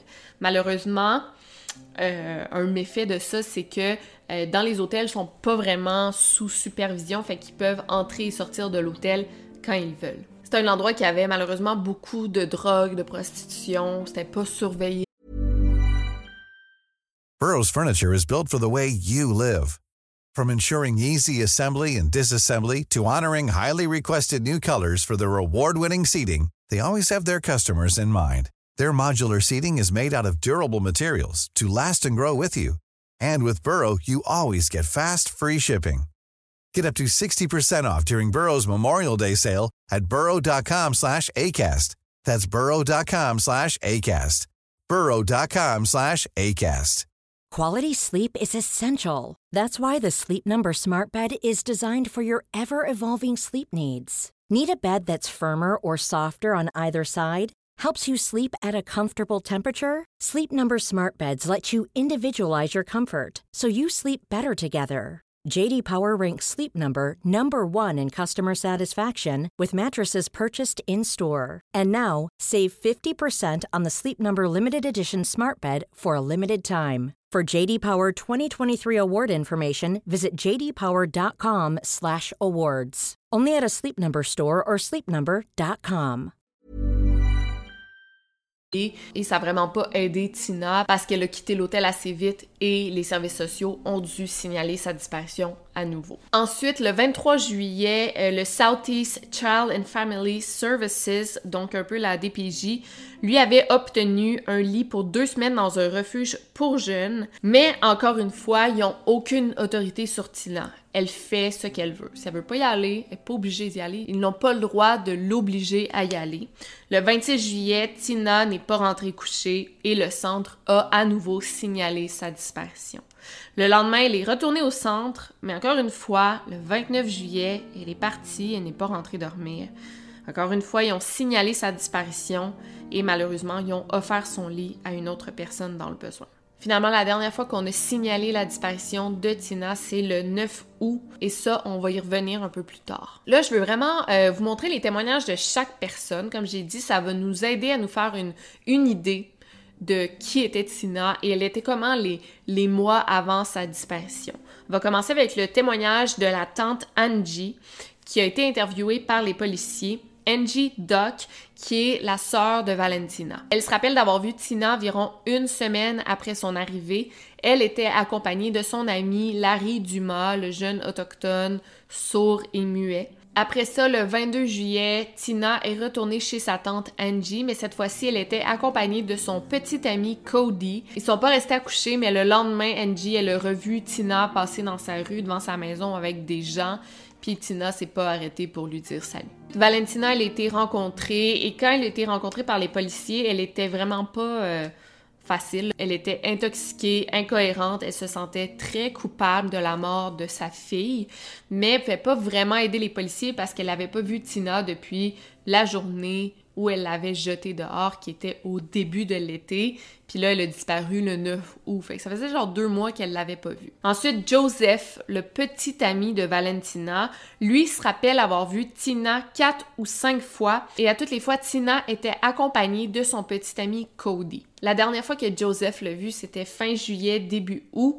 Cody et elle se sont présentés chez lui parce qu'il n'y avait pas d'endroit où dormir, donc il leur a dit ben vous pouvez dormir sur mon sofa, pas de problème. Le lendemain matin, quand il s'est réveillé, le couple était déjà parti, mais selon ses dires, de ce qu'il se rappelle avoir vu de Tina, elle semblait heureuse euh, et ne semblait pas avoir consommé d'alcool ou de drogue. Sinon, il y a Steve, l'ami de longue date de Eugène, le père de Tina, qui avait aussi eu l'occasion de voir Tina lors de son passage à Winnipeg. Tina appelait Steve Uncle Steve, donc comme son oncle. Une soirée, Tina et son petit ami Cody étaient allés chez l'oncle Steve passer la soirée. Il avait même laissé des, des poches, des sacs de vêtements qui étaient censés retourner aller chercher. Quelques jours plus tard, à la fin du mois de juillet, Tina est retournée chez Steve et là, elle disait qu'elle n'avait pas vraiment d'endroit où dormir.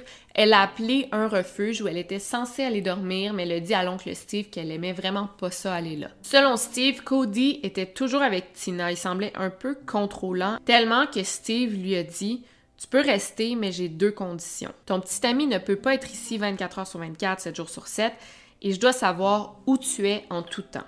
Ce qui est super raisonnable et généreux de la part de Steve. Là, on, s'entend, c'est une adolescente, elle peut pas toujours être avec son petit ami à maison. Euh, mais qui avait vraiment besoin d'indépendance, elle détestait les règles, elle ne pouvait pas avoir d'autorité sur elle, elle a décidé de partir. À peu près dans la même période de temps, toujours à la fin du mois de juillet, euh, il y a Steve et sa femme qui avaient un petit voyage de prévu pour se rendre dans la communauté à Sag King. Et Steve avait même écrit à Thelma et son mari pour aller leur rendre visite. Donc la femme de Steve a envoyé un petit message sur Facebook à Tina pour lui dire Hey, on retourne dans ta ville, veux-tu embarquer avec nous? Malheureusement, euh, Tina n'a pas vu le message, elle l'a vu beaucoup plus tard alors qu'il était déjà rendu là-bas. Tina a dit que oui, elle voulait rentrer à la maison, mais là, c'est ça, il était trop tard. Mais là, c'est quand même intéressant de voir que fin juillet, elle souhaitait rentrer à la maison. Peut-être qu'elle était rendue un peu désenchantée de Winnipeg et que, bon, elle avait fait le tour. Elle était un peu écœurée de d'errer dans les rues, d'avoir toute sa liberté et voulait rentrer chez elle et reprendre sa vie normale. Sinon, il y a toute la famille Fontaine du côté de son papa qui ont été interrogés. Euh, il y a Lana Fontaine, qui est la sœur d'Eugène, qui a vu Tina à plusieurs reprises et selon elle, elle était toujours avec son petit ami Cody, mais elle avait l'air vraiment heureuse. Tina avait l'air heureuse, souriante. Il n'y avait rien qui avait l'air de clocher ou quoi que ce soit. Et dans cette situation-là, moi, je trouve ça quand même un peu particulier. Mais je veux pas dire particulier parce que je veux pas juger. Si moi, ma nièce de 15 ans était en fugue dans la grande ville de Montréal puis qu'elle venait me voir, moi, je dirais, t'embarques de force dans ma voiture, puis moi, je, t'amène chez toi, il a pas, pas question que tu sois en fugue, puis que je sois au courant. Ils s'inquiétaient pas, ces gens-là, de si Tina avait un toit où dormir, si elle avait euh, suffisamment chaud la nuit, si elle avait mangé à sa faim. Sais, ils étaient pas inquiets de ça, mais eux, quand ils ont été interrogés, ils ont dit, ben, on se disait que c'était probablement juste disputé avec Thelma, que ça allait revenir dans l'ordre, puis que elle était pas en danger. Mais on parle quand même d'une adolescente de 15 ans dans une ville où elle est très très vulnérable. Moi, je serais un petit peu plus inquiète que ça, mais encore là, c'est une autre mentalité, c'est pas la mienne, fait que je veux pas juger, mais je dis juste ça. Les, les enquêteurs ont trouvé ça un peu particulier que sa famille ait pas plus d'autorité sur elle à ce moment-là. Et je veux aussi dire que aucun des membres de sa famille qui pensait qu'elle allait se retrouver dans la rivière. Là, je pense pas qu'il pensait au pire et qu'il voyait pas la situation comme étant si grave. Ensuite, les policiers sont allés vraiment à la source et sont allés rencontrer le fameux Larry Dumas, euh, le jeune homme qui est sourd et muet. Et lui, il a pu confirmer qu'il connaissait Tina depuis 5-6 mois et qu'il avait déjà été un couple. Larry avait rompu avec Tina parce qu'elle voulait commencer à vendre de la drogue lui était contre ça, mais de ce qu'il dit aux policiers, il pense pas que Tina devait de l'argent ou qu'elle est morte suite à une dette de drogue. C'était pas aussi gros que ça. Mais la dernière fois qu'il a entendu parler d'elle, Tina était maintenant en couple avec Cody. C'était au début du mois d'août. Tina avait écrit à Larry sur Facebook Messenger. C'était pas un message très révélateur là, qui, a pu aider à faire avancer l'enquête. Mais les enquêteurs, après avoir rencontré Larry, sont pas mal sûrs qu'il est innocent, ce gars-là. Il a vraiment aidé dans l'enquête, il leur a donné des bonnes informations, fait qu'ils pensent pas euh, qu'il y a un lien avec la mort de Tina. Finalement, la rencontre avec Larry les a menés à Cody Mason, qui était le petit ami de Tina dont tout le monde parlait. Donc Cody Mason, c'est un jeune homme autochtone de 18 ans qui venait du nord du Manitoba et qui était à Winnipeg avec son père temporairement. Toutefois, Cody a quitté Winnipeg le 6 août et ça, ils ont pu confirmer avec la compagnie aérienne. il est bien embarqué dans l'avion et Tina a disparu le 9 août. Fait que ça fait pas vraiment de lui un suspect potentiel. Euh, Tina et Cody s'étaient promis de garder contact suite à son départ, mais il n'y a jamais eu de nouvelles de Tina. Fontaine asked for help but was turned away by a youth shelter just weeks before her 72-pound body was pulled from Winnipeg's Red River. Contrairement aux autres affaires de meurtre et disparition autochtones, euh, l'affaire de Tina était quand même différente parce qu'elle a été beaucoup médiatisée. Les gens voulaient aider, étaient touchés par cette histoire-là. Puis c'était comme la première fois qu'on voyait ça, presque, la disparition d'une jeune femme autochtone qui se ramasse à la une des journaux. Fait que les gens voulaient aider. Donc ça a quand même aidé l'enquête parce que les policiers recevaient beaucoup d'appels de gens qui avaient croisé Tina, qui lui avaient parlé.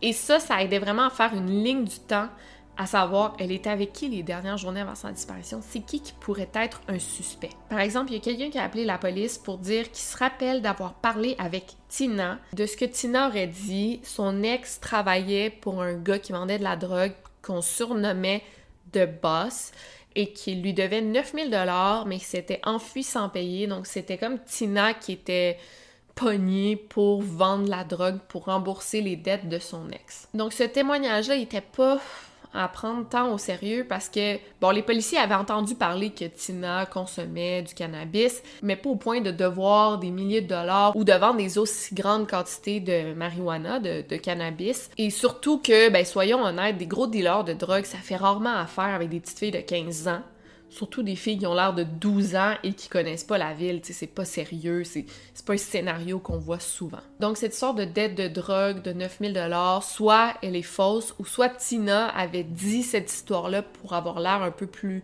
badass, pour avoir l'air un peu plus dur. Sinon, après l'autopsie, on a pu conclure que ça faisait entre 3 et 7 jours que Tina était dans la rivière Rouge. C'est vraiment bon parce que cette information-là réduit considérablement la fenêtre de temps. Donc, si Tina a été retrouvée le 17 août et qu'on recule de genre 7 jours, ça nous amène au 10 août, right?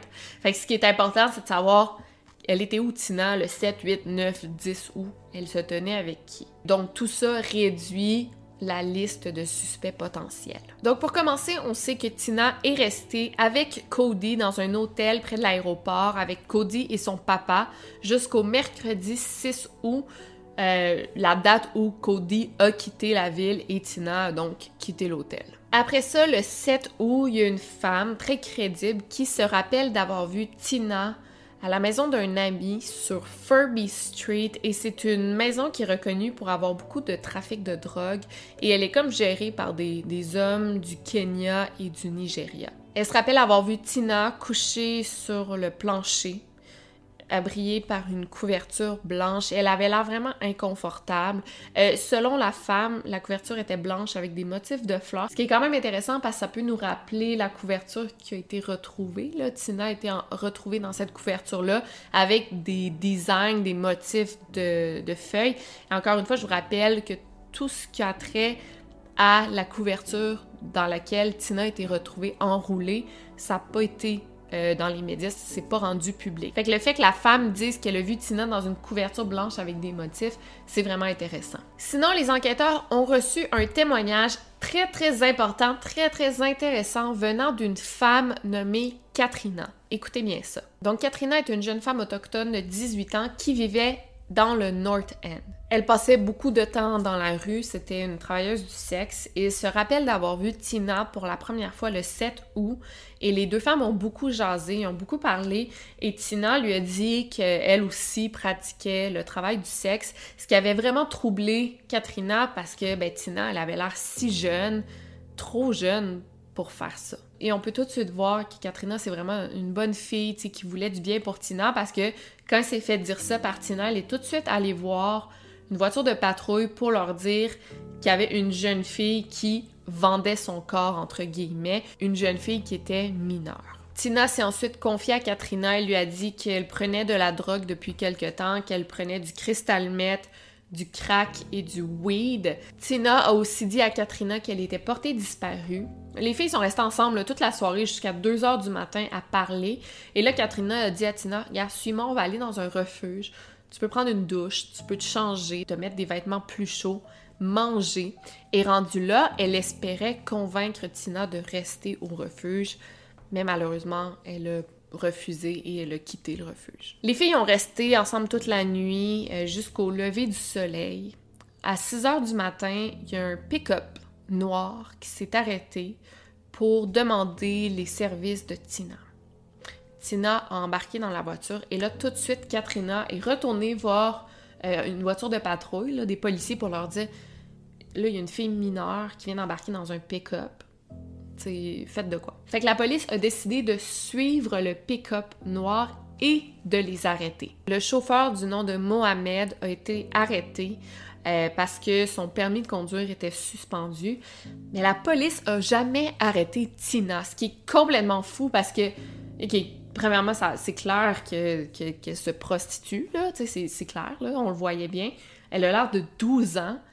Euh, pourquoi ils l'ont laissé repartir, mais aussi s'ils avaient vérifié, ils avaient pris deux minutes pour vérifier dans leur registre, ils auraient vu que cette fille-là est portée disparue puis qu'il y a des gens qui la cherchent.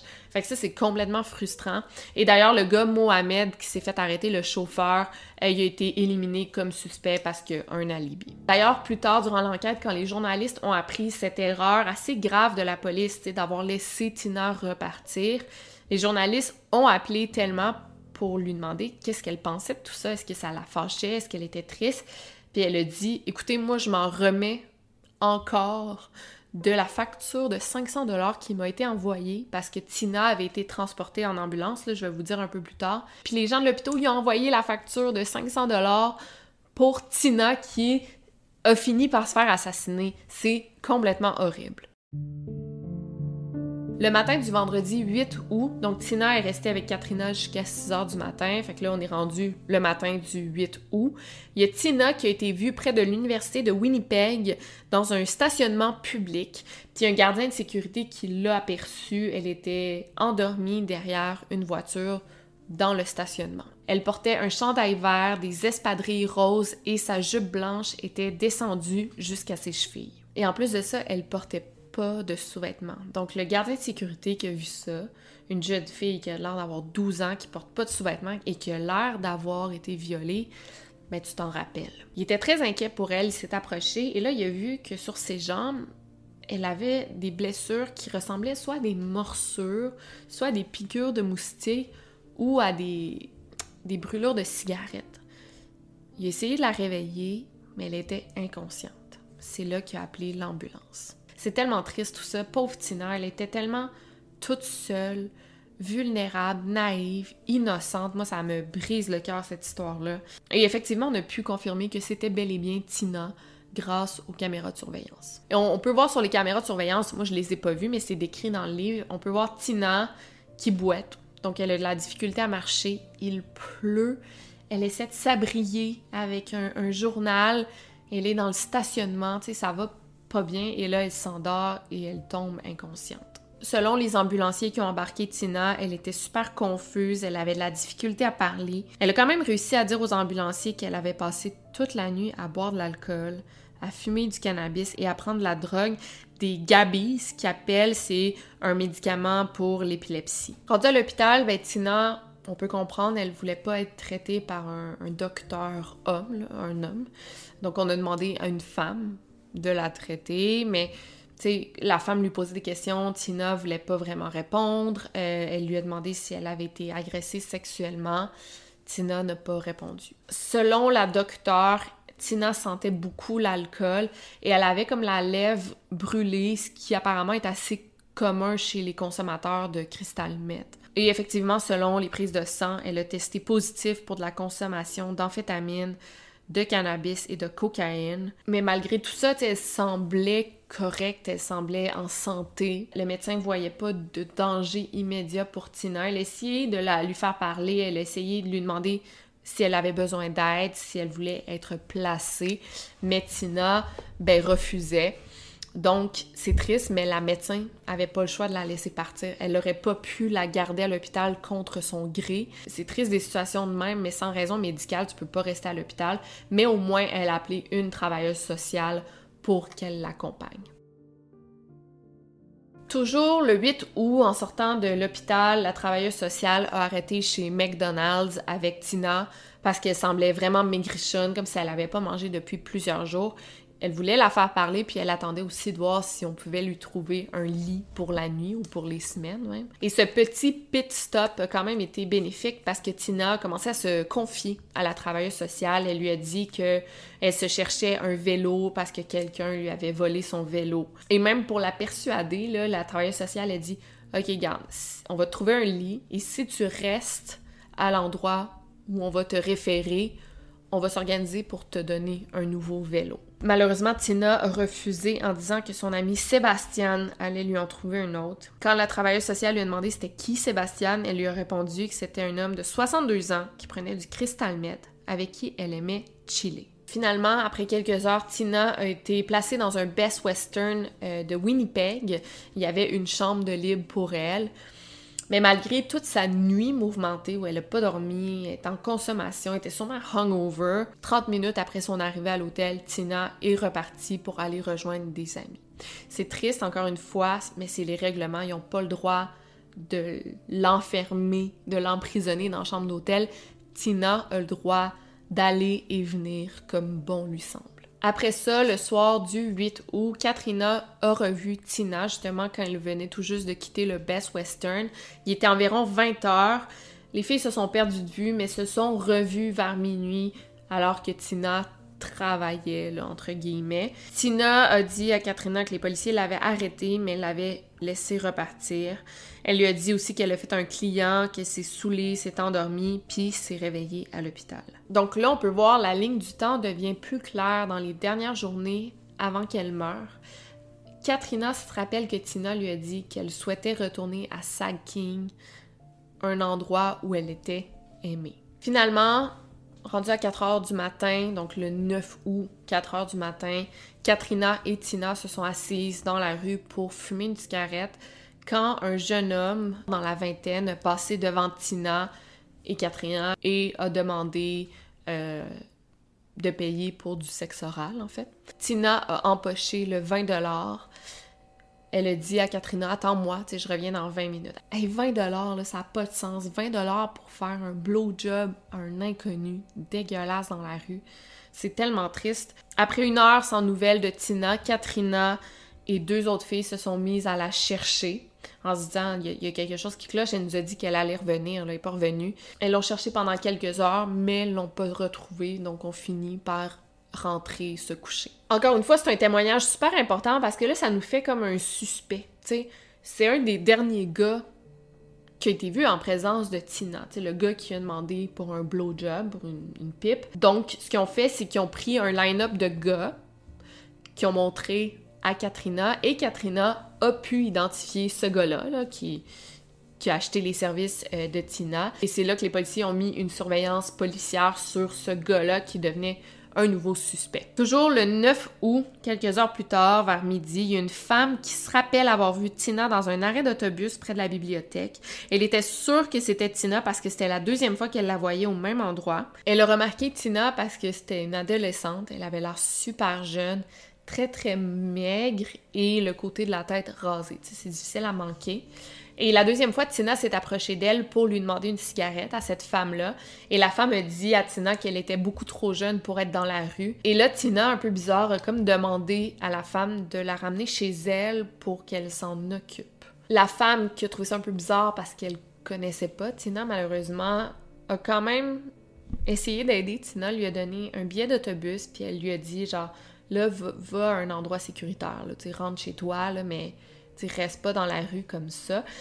Puis ce témoignage-là, encore une fois, c'est super intéressant et important parce que ça veut dire que après sa rencontre avec l'homme qui a acheté ses services sexuels, ben, elle était encore en vie parce qu'elle a été vue par une femme. Fait que l'homme ne serait pas son tueur finalement. Finalement, Tina n'est jamais rentrée au Best Western comme prévu, mais elle avait laissé tous ses effets personnels là, donc on peut croire qu'elle planifiait rentrer. Et le 9 août, 14h, les services sociaux ont à nouveau signalé la disparition de Tina. Et c'est à partir de ce moment-là vraiment que toute cette histoire, toute cette enquête va prendre une toute autre tournure.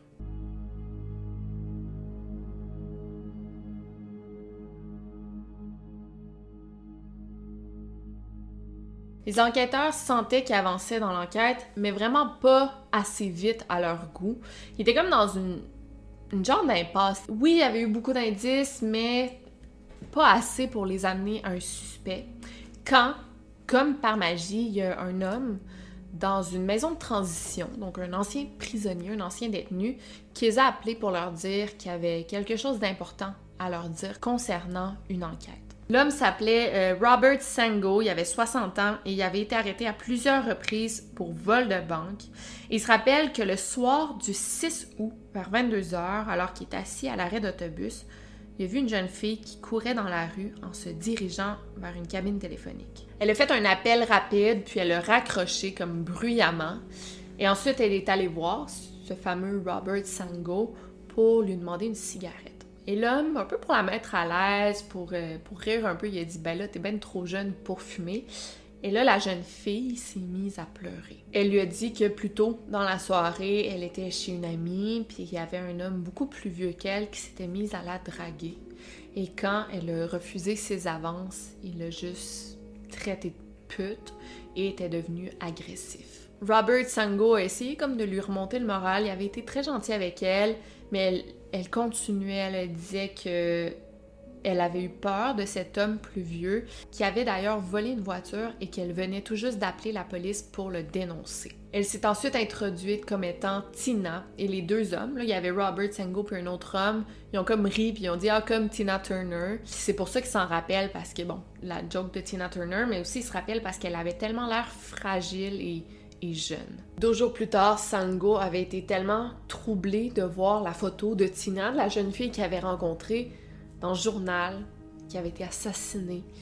Euh, c'est là qu'il a décidé d'appeler la police pour leur dire qu'il y avait quoi d'important à leur dire finalement. Grâce à ce témoignage, les policiers ont été capables de retracer l'appel 911 fait depuis la cabine téléphonique.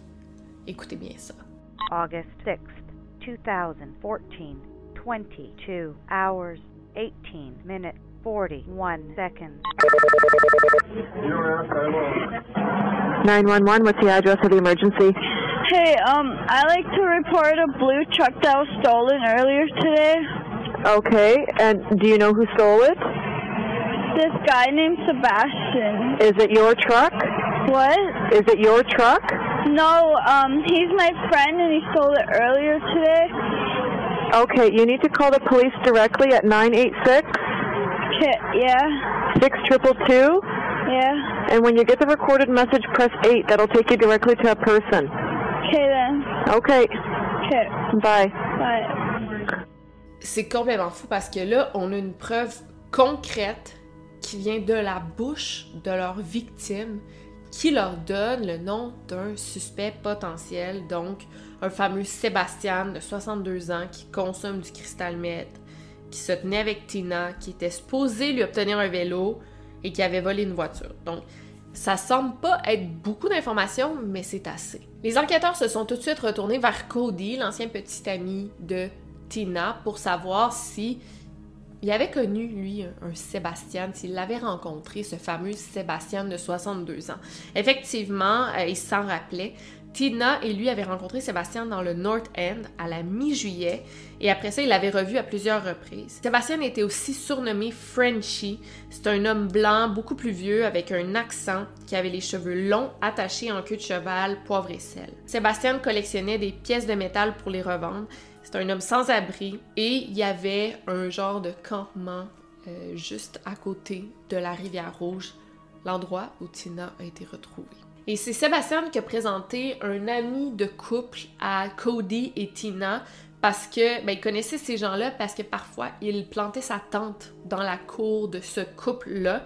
Euh, c'est un couple dans la trentaine nommé Sarah puis Tyrell et ils ont fait la fête ensemble toutes les cinq à plusieurs reprises. Et selon le couple, quand ils ont été interrogés, Sébastien y avait une collection de couvertures qui avait volé au village des Valeurs. Et souvent, il gardait sa collection de couvertures dans sa tente pour euh, les protéger des, insectes ou parfois il les accrochait aussi pour les faire aérer. En interrogeant du monde et en se promenant dans le North End, euh, les enquêteurs ont rencontré des gens qui avaient connu Sébastien euh, et son vrai nom était en fait Raymond Cormier. Et je veux quand même vous en parler un petit peu parce que vous le devinez, il y aura une place cruciale dans l'affaire. Donc, au moment des faits, Raymond Cormier avait 52 ans et il n'y avait pas de domicile fixe. Euh, il est né à Moncton, au Nouveau-Brunswick, et c'est un peu pour ça qu'il est appelé Frenchy parce que il était né dans une communauté francophone, parlait français. Il avait quand même un gros casier criminel dans plusieurs provinces différentes, en Ontario, Québec, Saskatchewan, Alberta. Il a déjà été arrêté et envoyé en prison à plusieurs reprises, souvent pour des histoires de violence, mais aussi pour du vol à l'étalage, cambriolage, entrée par effraction, vol de voiture et agression à main armée. Et bon, on avait un bon indice euh, qui pouvait relier Raymond Cormier à Tina et ça venait de la voix de Tina elle-même. Raymond Cormier avait volé un troc bleu. Donc, ce que le détective O. Donovan a fait, il a publié une alerte pour tous les trucks bleus qui ont été volés à Winnipeg. Et effectivement, il y a un jardinier qui a appelé la police pour leur dire que son Ford F-150 2008 bleu avait été volé le 6 août. Le 17 septembre, le truck bleu a été retrouvé abandonné. Bingo, on pouvait le fouiller. Maintenant, il restait juste à retrouver Raymond Cormier. O'Donovan a ajouté son nom aux personnes les plus recherchées sur Crime Stoppers, Most Wanted, sans dire pourquoi il était recherché. Anyway, il était recherché pour vrai parce qu'il n'avait pas respecté les conditions de sa libération. Fait que s'il se faisait arrêter, il savait pas que c'était en lien direct avec euh, la mort de Tina. Lui, il pensait en fait, c'était pour une autre raison qu'il le cherchait. Il y a un autre euh, type, un autre indice qui est comme tombé du ciel, puis est arrivé au bon moment parce que ça a vraiment aidé les enquêteurs, euh, puis à faire avancer l'enquête. Il y a un prisonnier dans un centre de détention au nord de Winnipeg qui a appelé pour dire qu'il avait des informations importantes à donner sur un homicide et il voulait parler à un enquêteur face à face. C'est intéressant, mais tristement, dans des affaires super médiatiques comme ça, c'est pas rare qu'il y a des détenus qui appellent la police pour donner des informations, entre guillemets, mais euh, souvent, ben, ils vont inventer des informations parce qu'ils veulent recevoir quelque chose en échange. Donc, une sentence réduite, euh, de l'argent, une faveur. Fait qu'on peut pas vraiment prendre ces témoignages-là trop au sérieux. Mais dans le cas de ce détenu-là, nommé Ernie, il a dit dès le départ, je veux rien en retour, je veux juste donner l'information.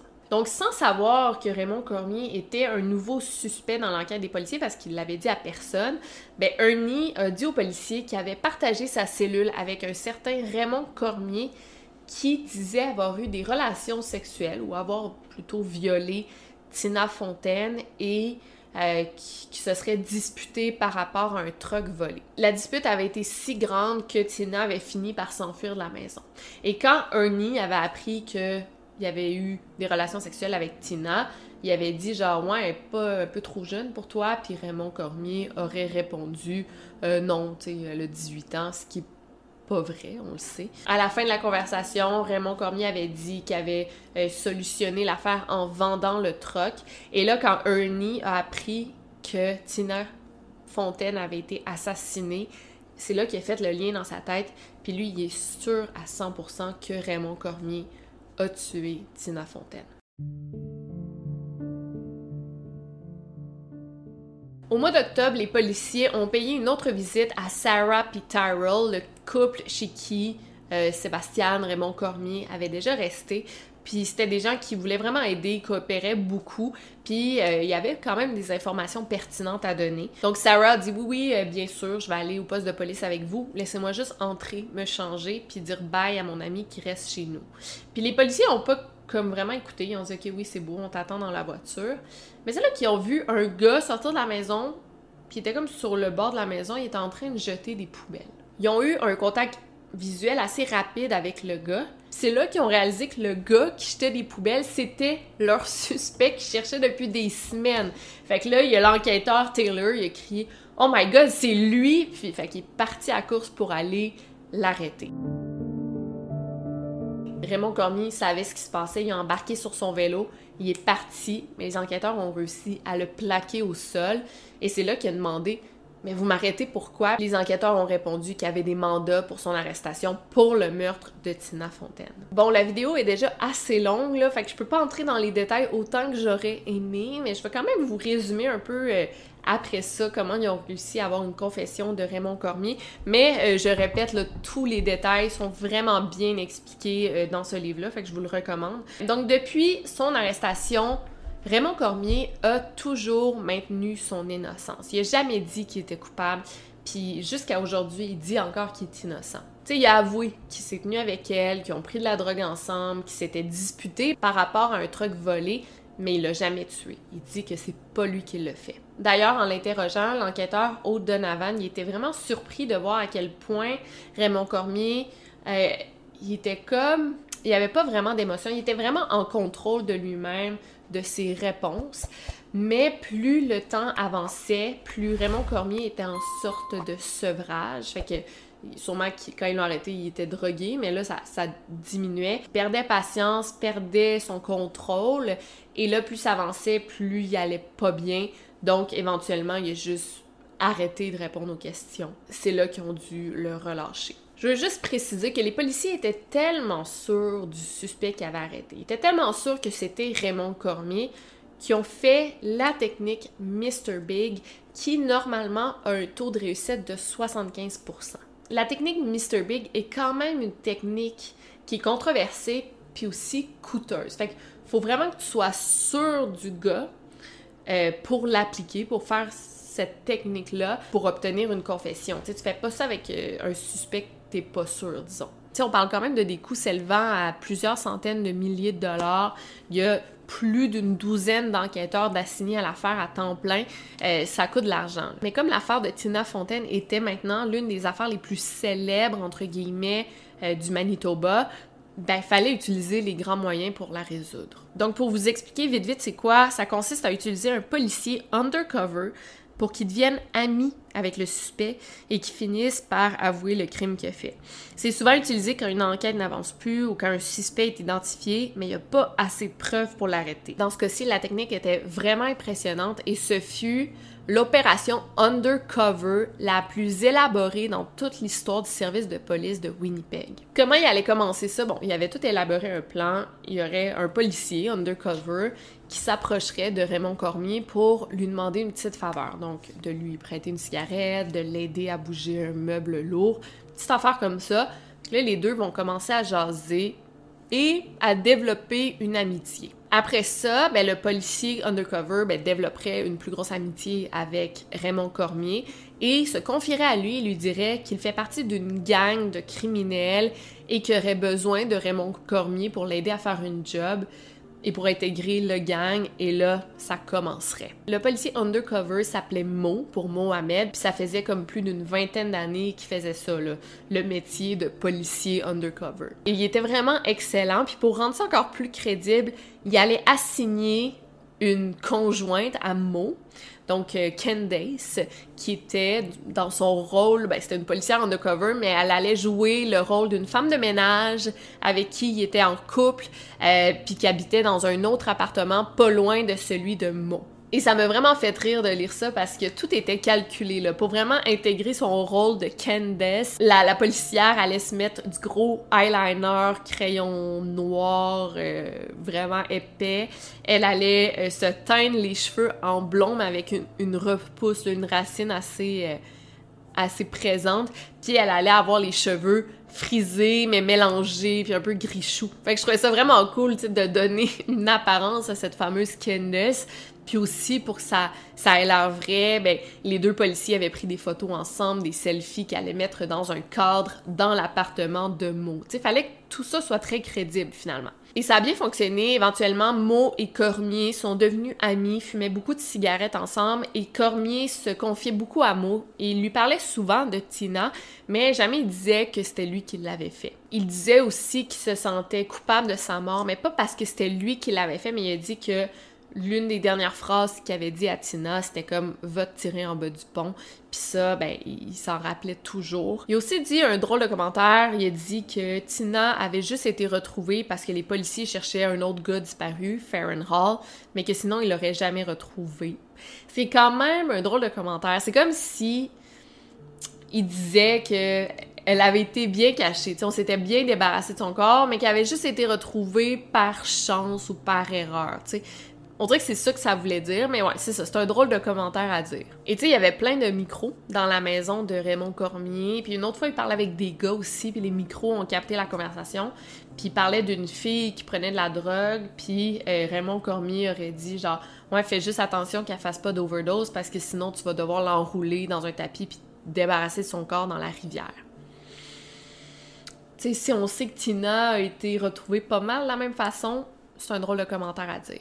Dans leur conversation, Mo essayait beaucoup de, de faire dire à Cormier qu'il avait déjà couché avec Tina et qu'il l'avait tuée. Mais Cormier, il disait pas ça du tout. Il disait qu'il avait souvent voulu coucher avec Tina, mais qu'il l'avait jamais fait parce qu'elle était weird.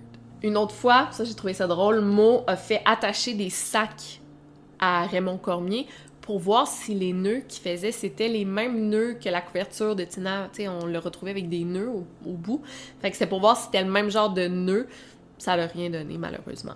Et c'est tellement allé loin. Il y a une autre fois, ils ont comme élaboré une scène où Mo frappait une fille à mort. Il la tuait, puis c'était une autre policière undercover qui a fait semblant d'être morte.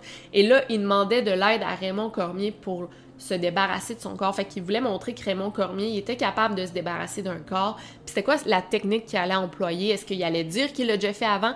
Bref, c'est vraiment aller loin, toute cette technique de Mr. Big, là. Et pendant ça, ben, Raymond Cormier disait des phrases intéressantes à mots comme genre « Fais-moi confiance, je sais comment t'aider » ou il a dit aussi « Rappelle-toi, ils enquêtent sur moi pour le meurtre de Tina Fontaine et je suis encore ici. » Tu sais ce que ça veut dire.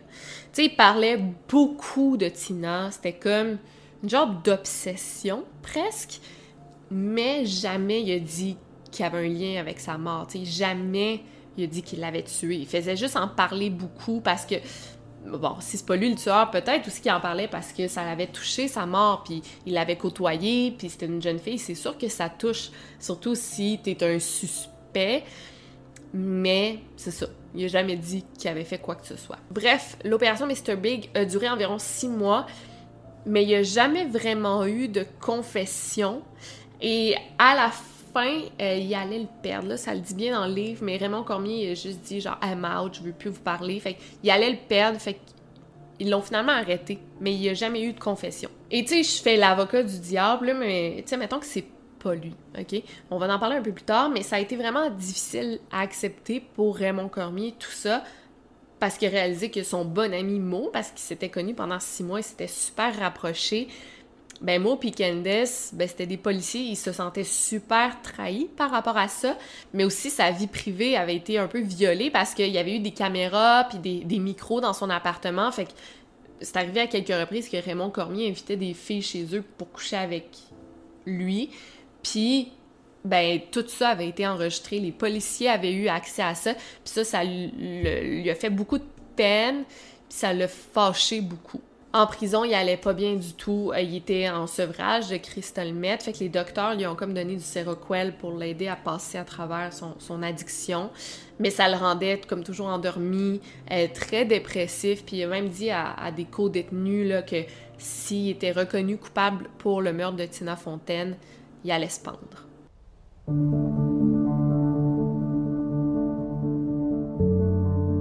Le procès pour le meurtre de Tina Fontaine a commencé en janvier 2018 et Raymond Cormier était accusé du meurtre au second degré de Tina Fontaine auquel il a plaidé non coupable.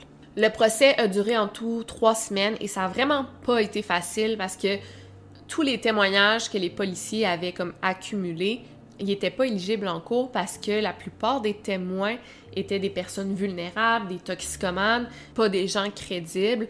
Euh, on savait pas s'ils allaient revenir sur leurs paroles, on savait même pas s'ils allaient être assez à jeun pour témoigner en cours, fait qu'on n'a pas pu euh, utiliser le témoignage de ces gens-là à cause de leur vulnérabilité. En fait, chaque preuve puis chaque pièce à conviction de manière isolée, ça voulait rien dire, mais mise tout ensemble, là, ça donnait un portrait, un tableau assez convaincant. D'ailleurs, l'avocat de Raymond Cormier, qui croit beaucoup en son innocence, a littéralement dit Je n'ai jamais vu autant de matériel dire aussi peu. Parce que bon, parlons-en des preuves qu'on a contre Raymond Cormier, parce que des preuves physiques, des preuves matérielles, il n'y en a pas. Le truc volé qui a été retrouvé n'avait aucune trace d'ADN, aucune trace de sang, ni appartenant à Raymond Cormier ni à Tina. Fait qu'il y avait rien, puis il avait été d'ailleurs lavé de fond en comble. Mais même si tu laves un truc de même, là, à moins que ça soit fait par des vraiment professionnels, c'est sûr que tu vas retrouver une, petite mini trace d'ADN puis a rien qui a été retrouvé. Sinon, euh, l'ADN de Cormier ne matche pas l'ADN retrouvé sur Tina ni l'ADN retrouvé sur la couverture. si on pense que c'est sa couverture à lui dans laquelle il dormait tous les jours, c'est sûr qu'il y aurait son ADN, puis là, il n'y en avait pas. Donc pourquoi les enquêteurs étaient sûrs que la couverture appartenait à Raymond Cormier? Ben, il se fiait juste au témoignage finalement. Tout d'abord, ben, il y a Ernie, le détenu qui a été interrogé, qui confirme à 100% être sûr que la couverture qui a été montrée était celle de Raymond Cormier. Et d'ailleurs, quelques jours plus tard, Sarah, chez qui Cormier a vécu, a vu la couverture, mais elle n'a pas été capable d'identifier si la couverture appartenait bel et bien à Raymond Cormier. En fait, ça c'est pas full correct non plus, c'est que les enquêteurs ont montré juste la photo d'une couverture au témoin. Normalement, ce qu'ils auraient dû faire, c'est arrêter de montrer un line-up de couverture, mais on le fait jamais dans des objets. On le fait avec des personnes, mais pas des objets.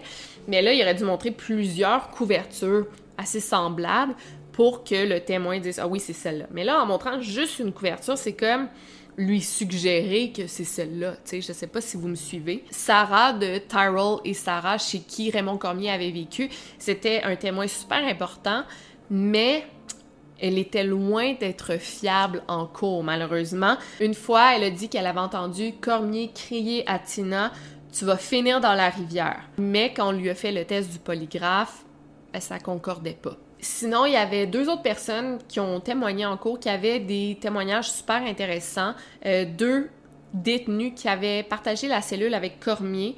Donc le premier, qui disait ne vouloir rien recevoir en échange de son témoignage, aurait parlé avec Cormier qui lui aurait avoué avoir couché avec Tina et il se serait disputé quand il aurait appris que Tina avait juste 15 ans. Quand le détenu a demandé à Cormier si c'était lui qui avait tué Tina, il a répondu que oui et qu'il avait juste perdu patience durant une dispute. Il aurait même fait un geste avec ses mains comme ça, genre pour montrer qu'il l'avait étranglé.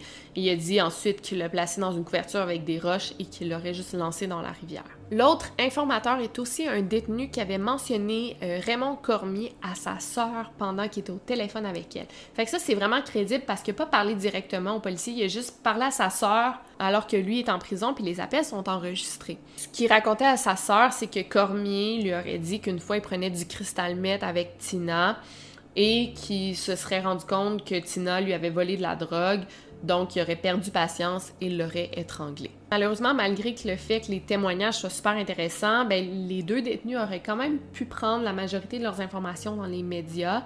Pas pour la couverture, parce que comme je vous ai dit, la couverture était pas médiatisée, personne ne savait ça. Mais c'est triste parce que beaucoup de détenus mentent pour arriver à leur fin, fait qu'on peut pas toujours prendre leur témoignage euh, au sérieux. Il y a aucun doute que Raymond Cormier, c'est un homme avec des problèmes de toxicomanie, mais c'est aussi un prédateur sexuel, possiblement pédophile, il y a aucun doute là-dessus.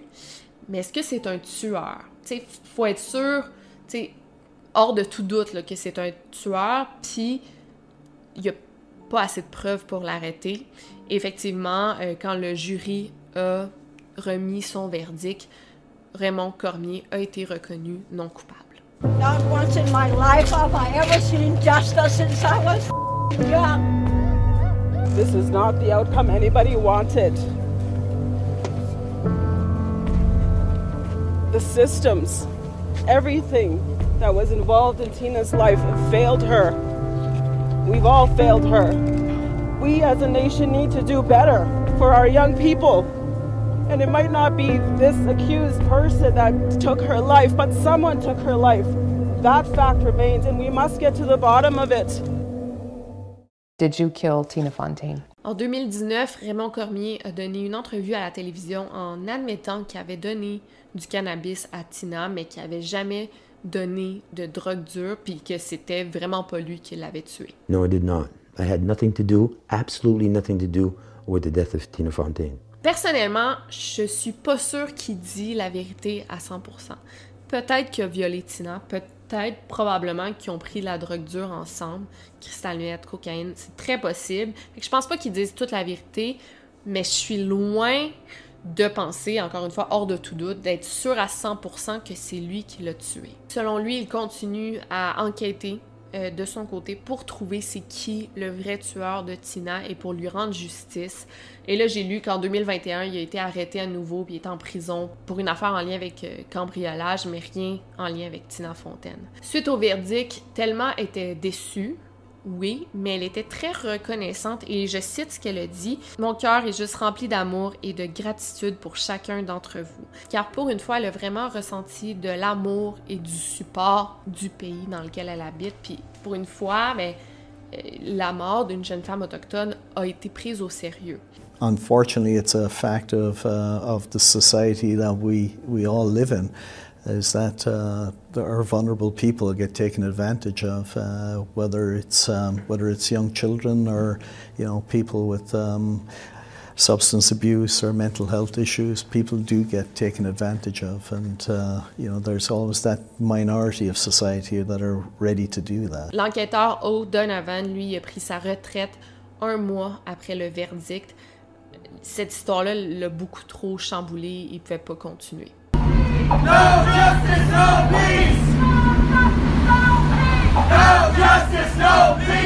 La mort de Tina Fontaine a vraiment enclenché une colère nationale et elle a carrément engendré une enquête sur les meurtres et disparitions des femmes autochtones. Même que la Commission canadienne des droits humains s'est prononcée sur la mort de Tina, demandant que son meurtre ne soit pas qu'une simple statistique et que ça fasse bouger les choses. Effectivement, ce genre de violence n'est pas, n'est pas acceptable, point, encore moins dans un pays comme le Canada, c'est comment on peut ignorer ce genre d'histoire-là. Les gens ressentaient aussi une grosse colère envers le système de protection de la jeunesse et envers la police. À cinq reprises, Tina a été reportée disparue et il n'y a rien qui a été fait. Elle pouvait toujours quitter les établissements où elle logeait, donc elle avait la liberté euh, de, de partir et de revenir.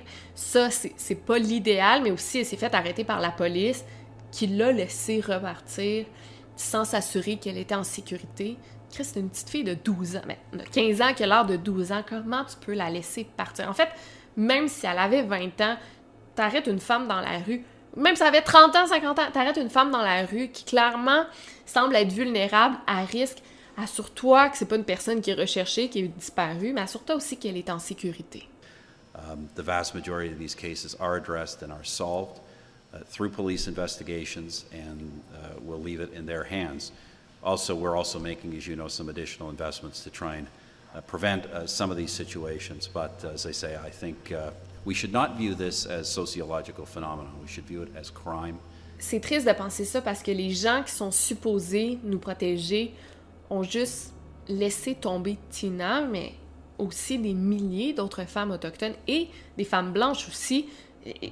C'est la violence conjugale, la vulnérabilité des femmes n'est pas assez prise au sérieux, puis ça, c'en est un bon exemple. Suite à l'affaire de Tina Fontaine, le Manitoba Child Advocate a produit un rapport qui listait cinq recommandations pour améliorer le système.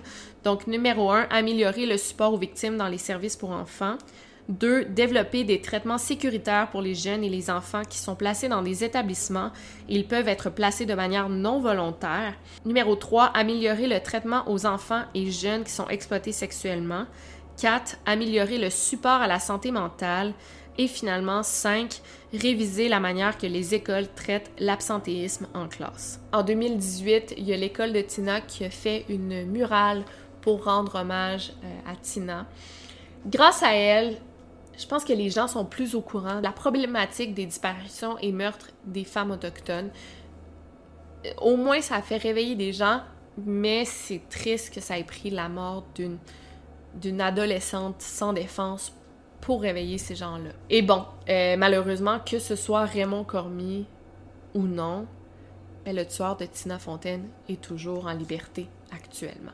Donc voilà pour cette vidéo. J'espère qu'elle vous a plu. J'espère qu'elle vous a choqué comme moi elle m'a choqué quand j'ai appris cette histoire-là. J'espère qu'elle vous a réveillé, puis j'espère qu'elle vous a donné le goût de faire un don euh, à l'organisme que j'ai mis dans la barre de description ou à n'importe quel organisme. Euh, c'est bon de pouvoir aider quand on a les moyens. Je sais qu'on n'a pas tous les moyens, mais au moins si vous êtes plus conscientisé à cette cause, euh, ben ça va être déjà ça. N'oubliez pas de garder l'œil ouvert et over and out. She finally opened a lot of people's eyes, you know, to all the bad things that happen to us Aboriginal women, you know. We're we're people too, you know. We're not just pieces of trash you can throw away. We have value to others. We're not we're not who they portray us to be. We're not all streetwalkers. We're not trying to just do this because it's our choice, you know. It's just we're people. We need to be honored and loved just like regular people too, you know?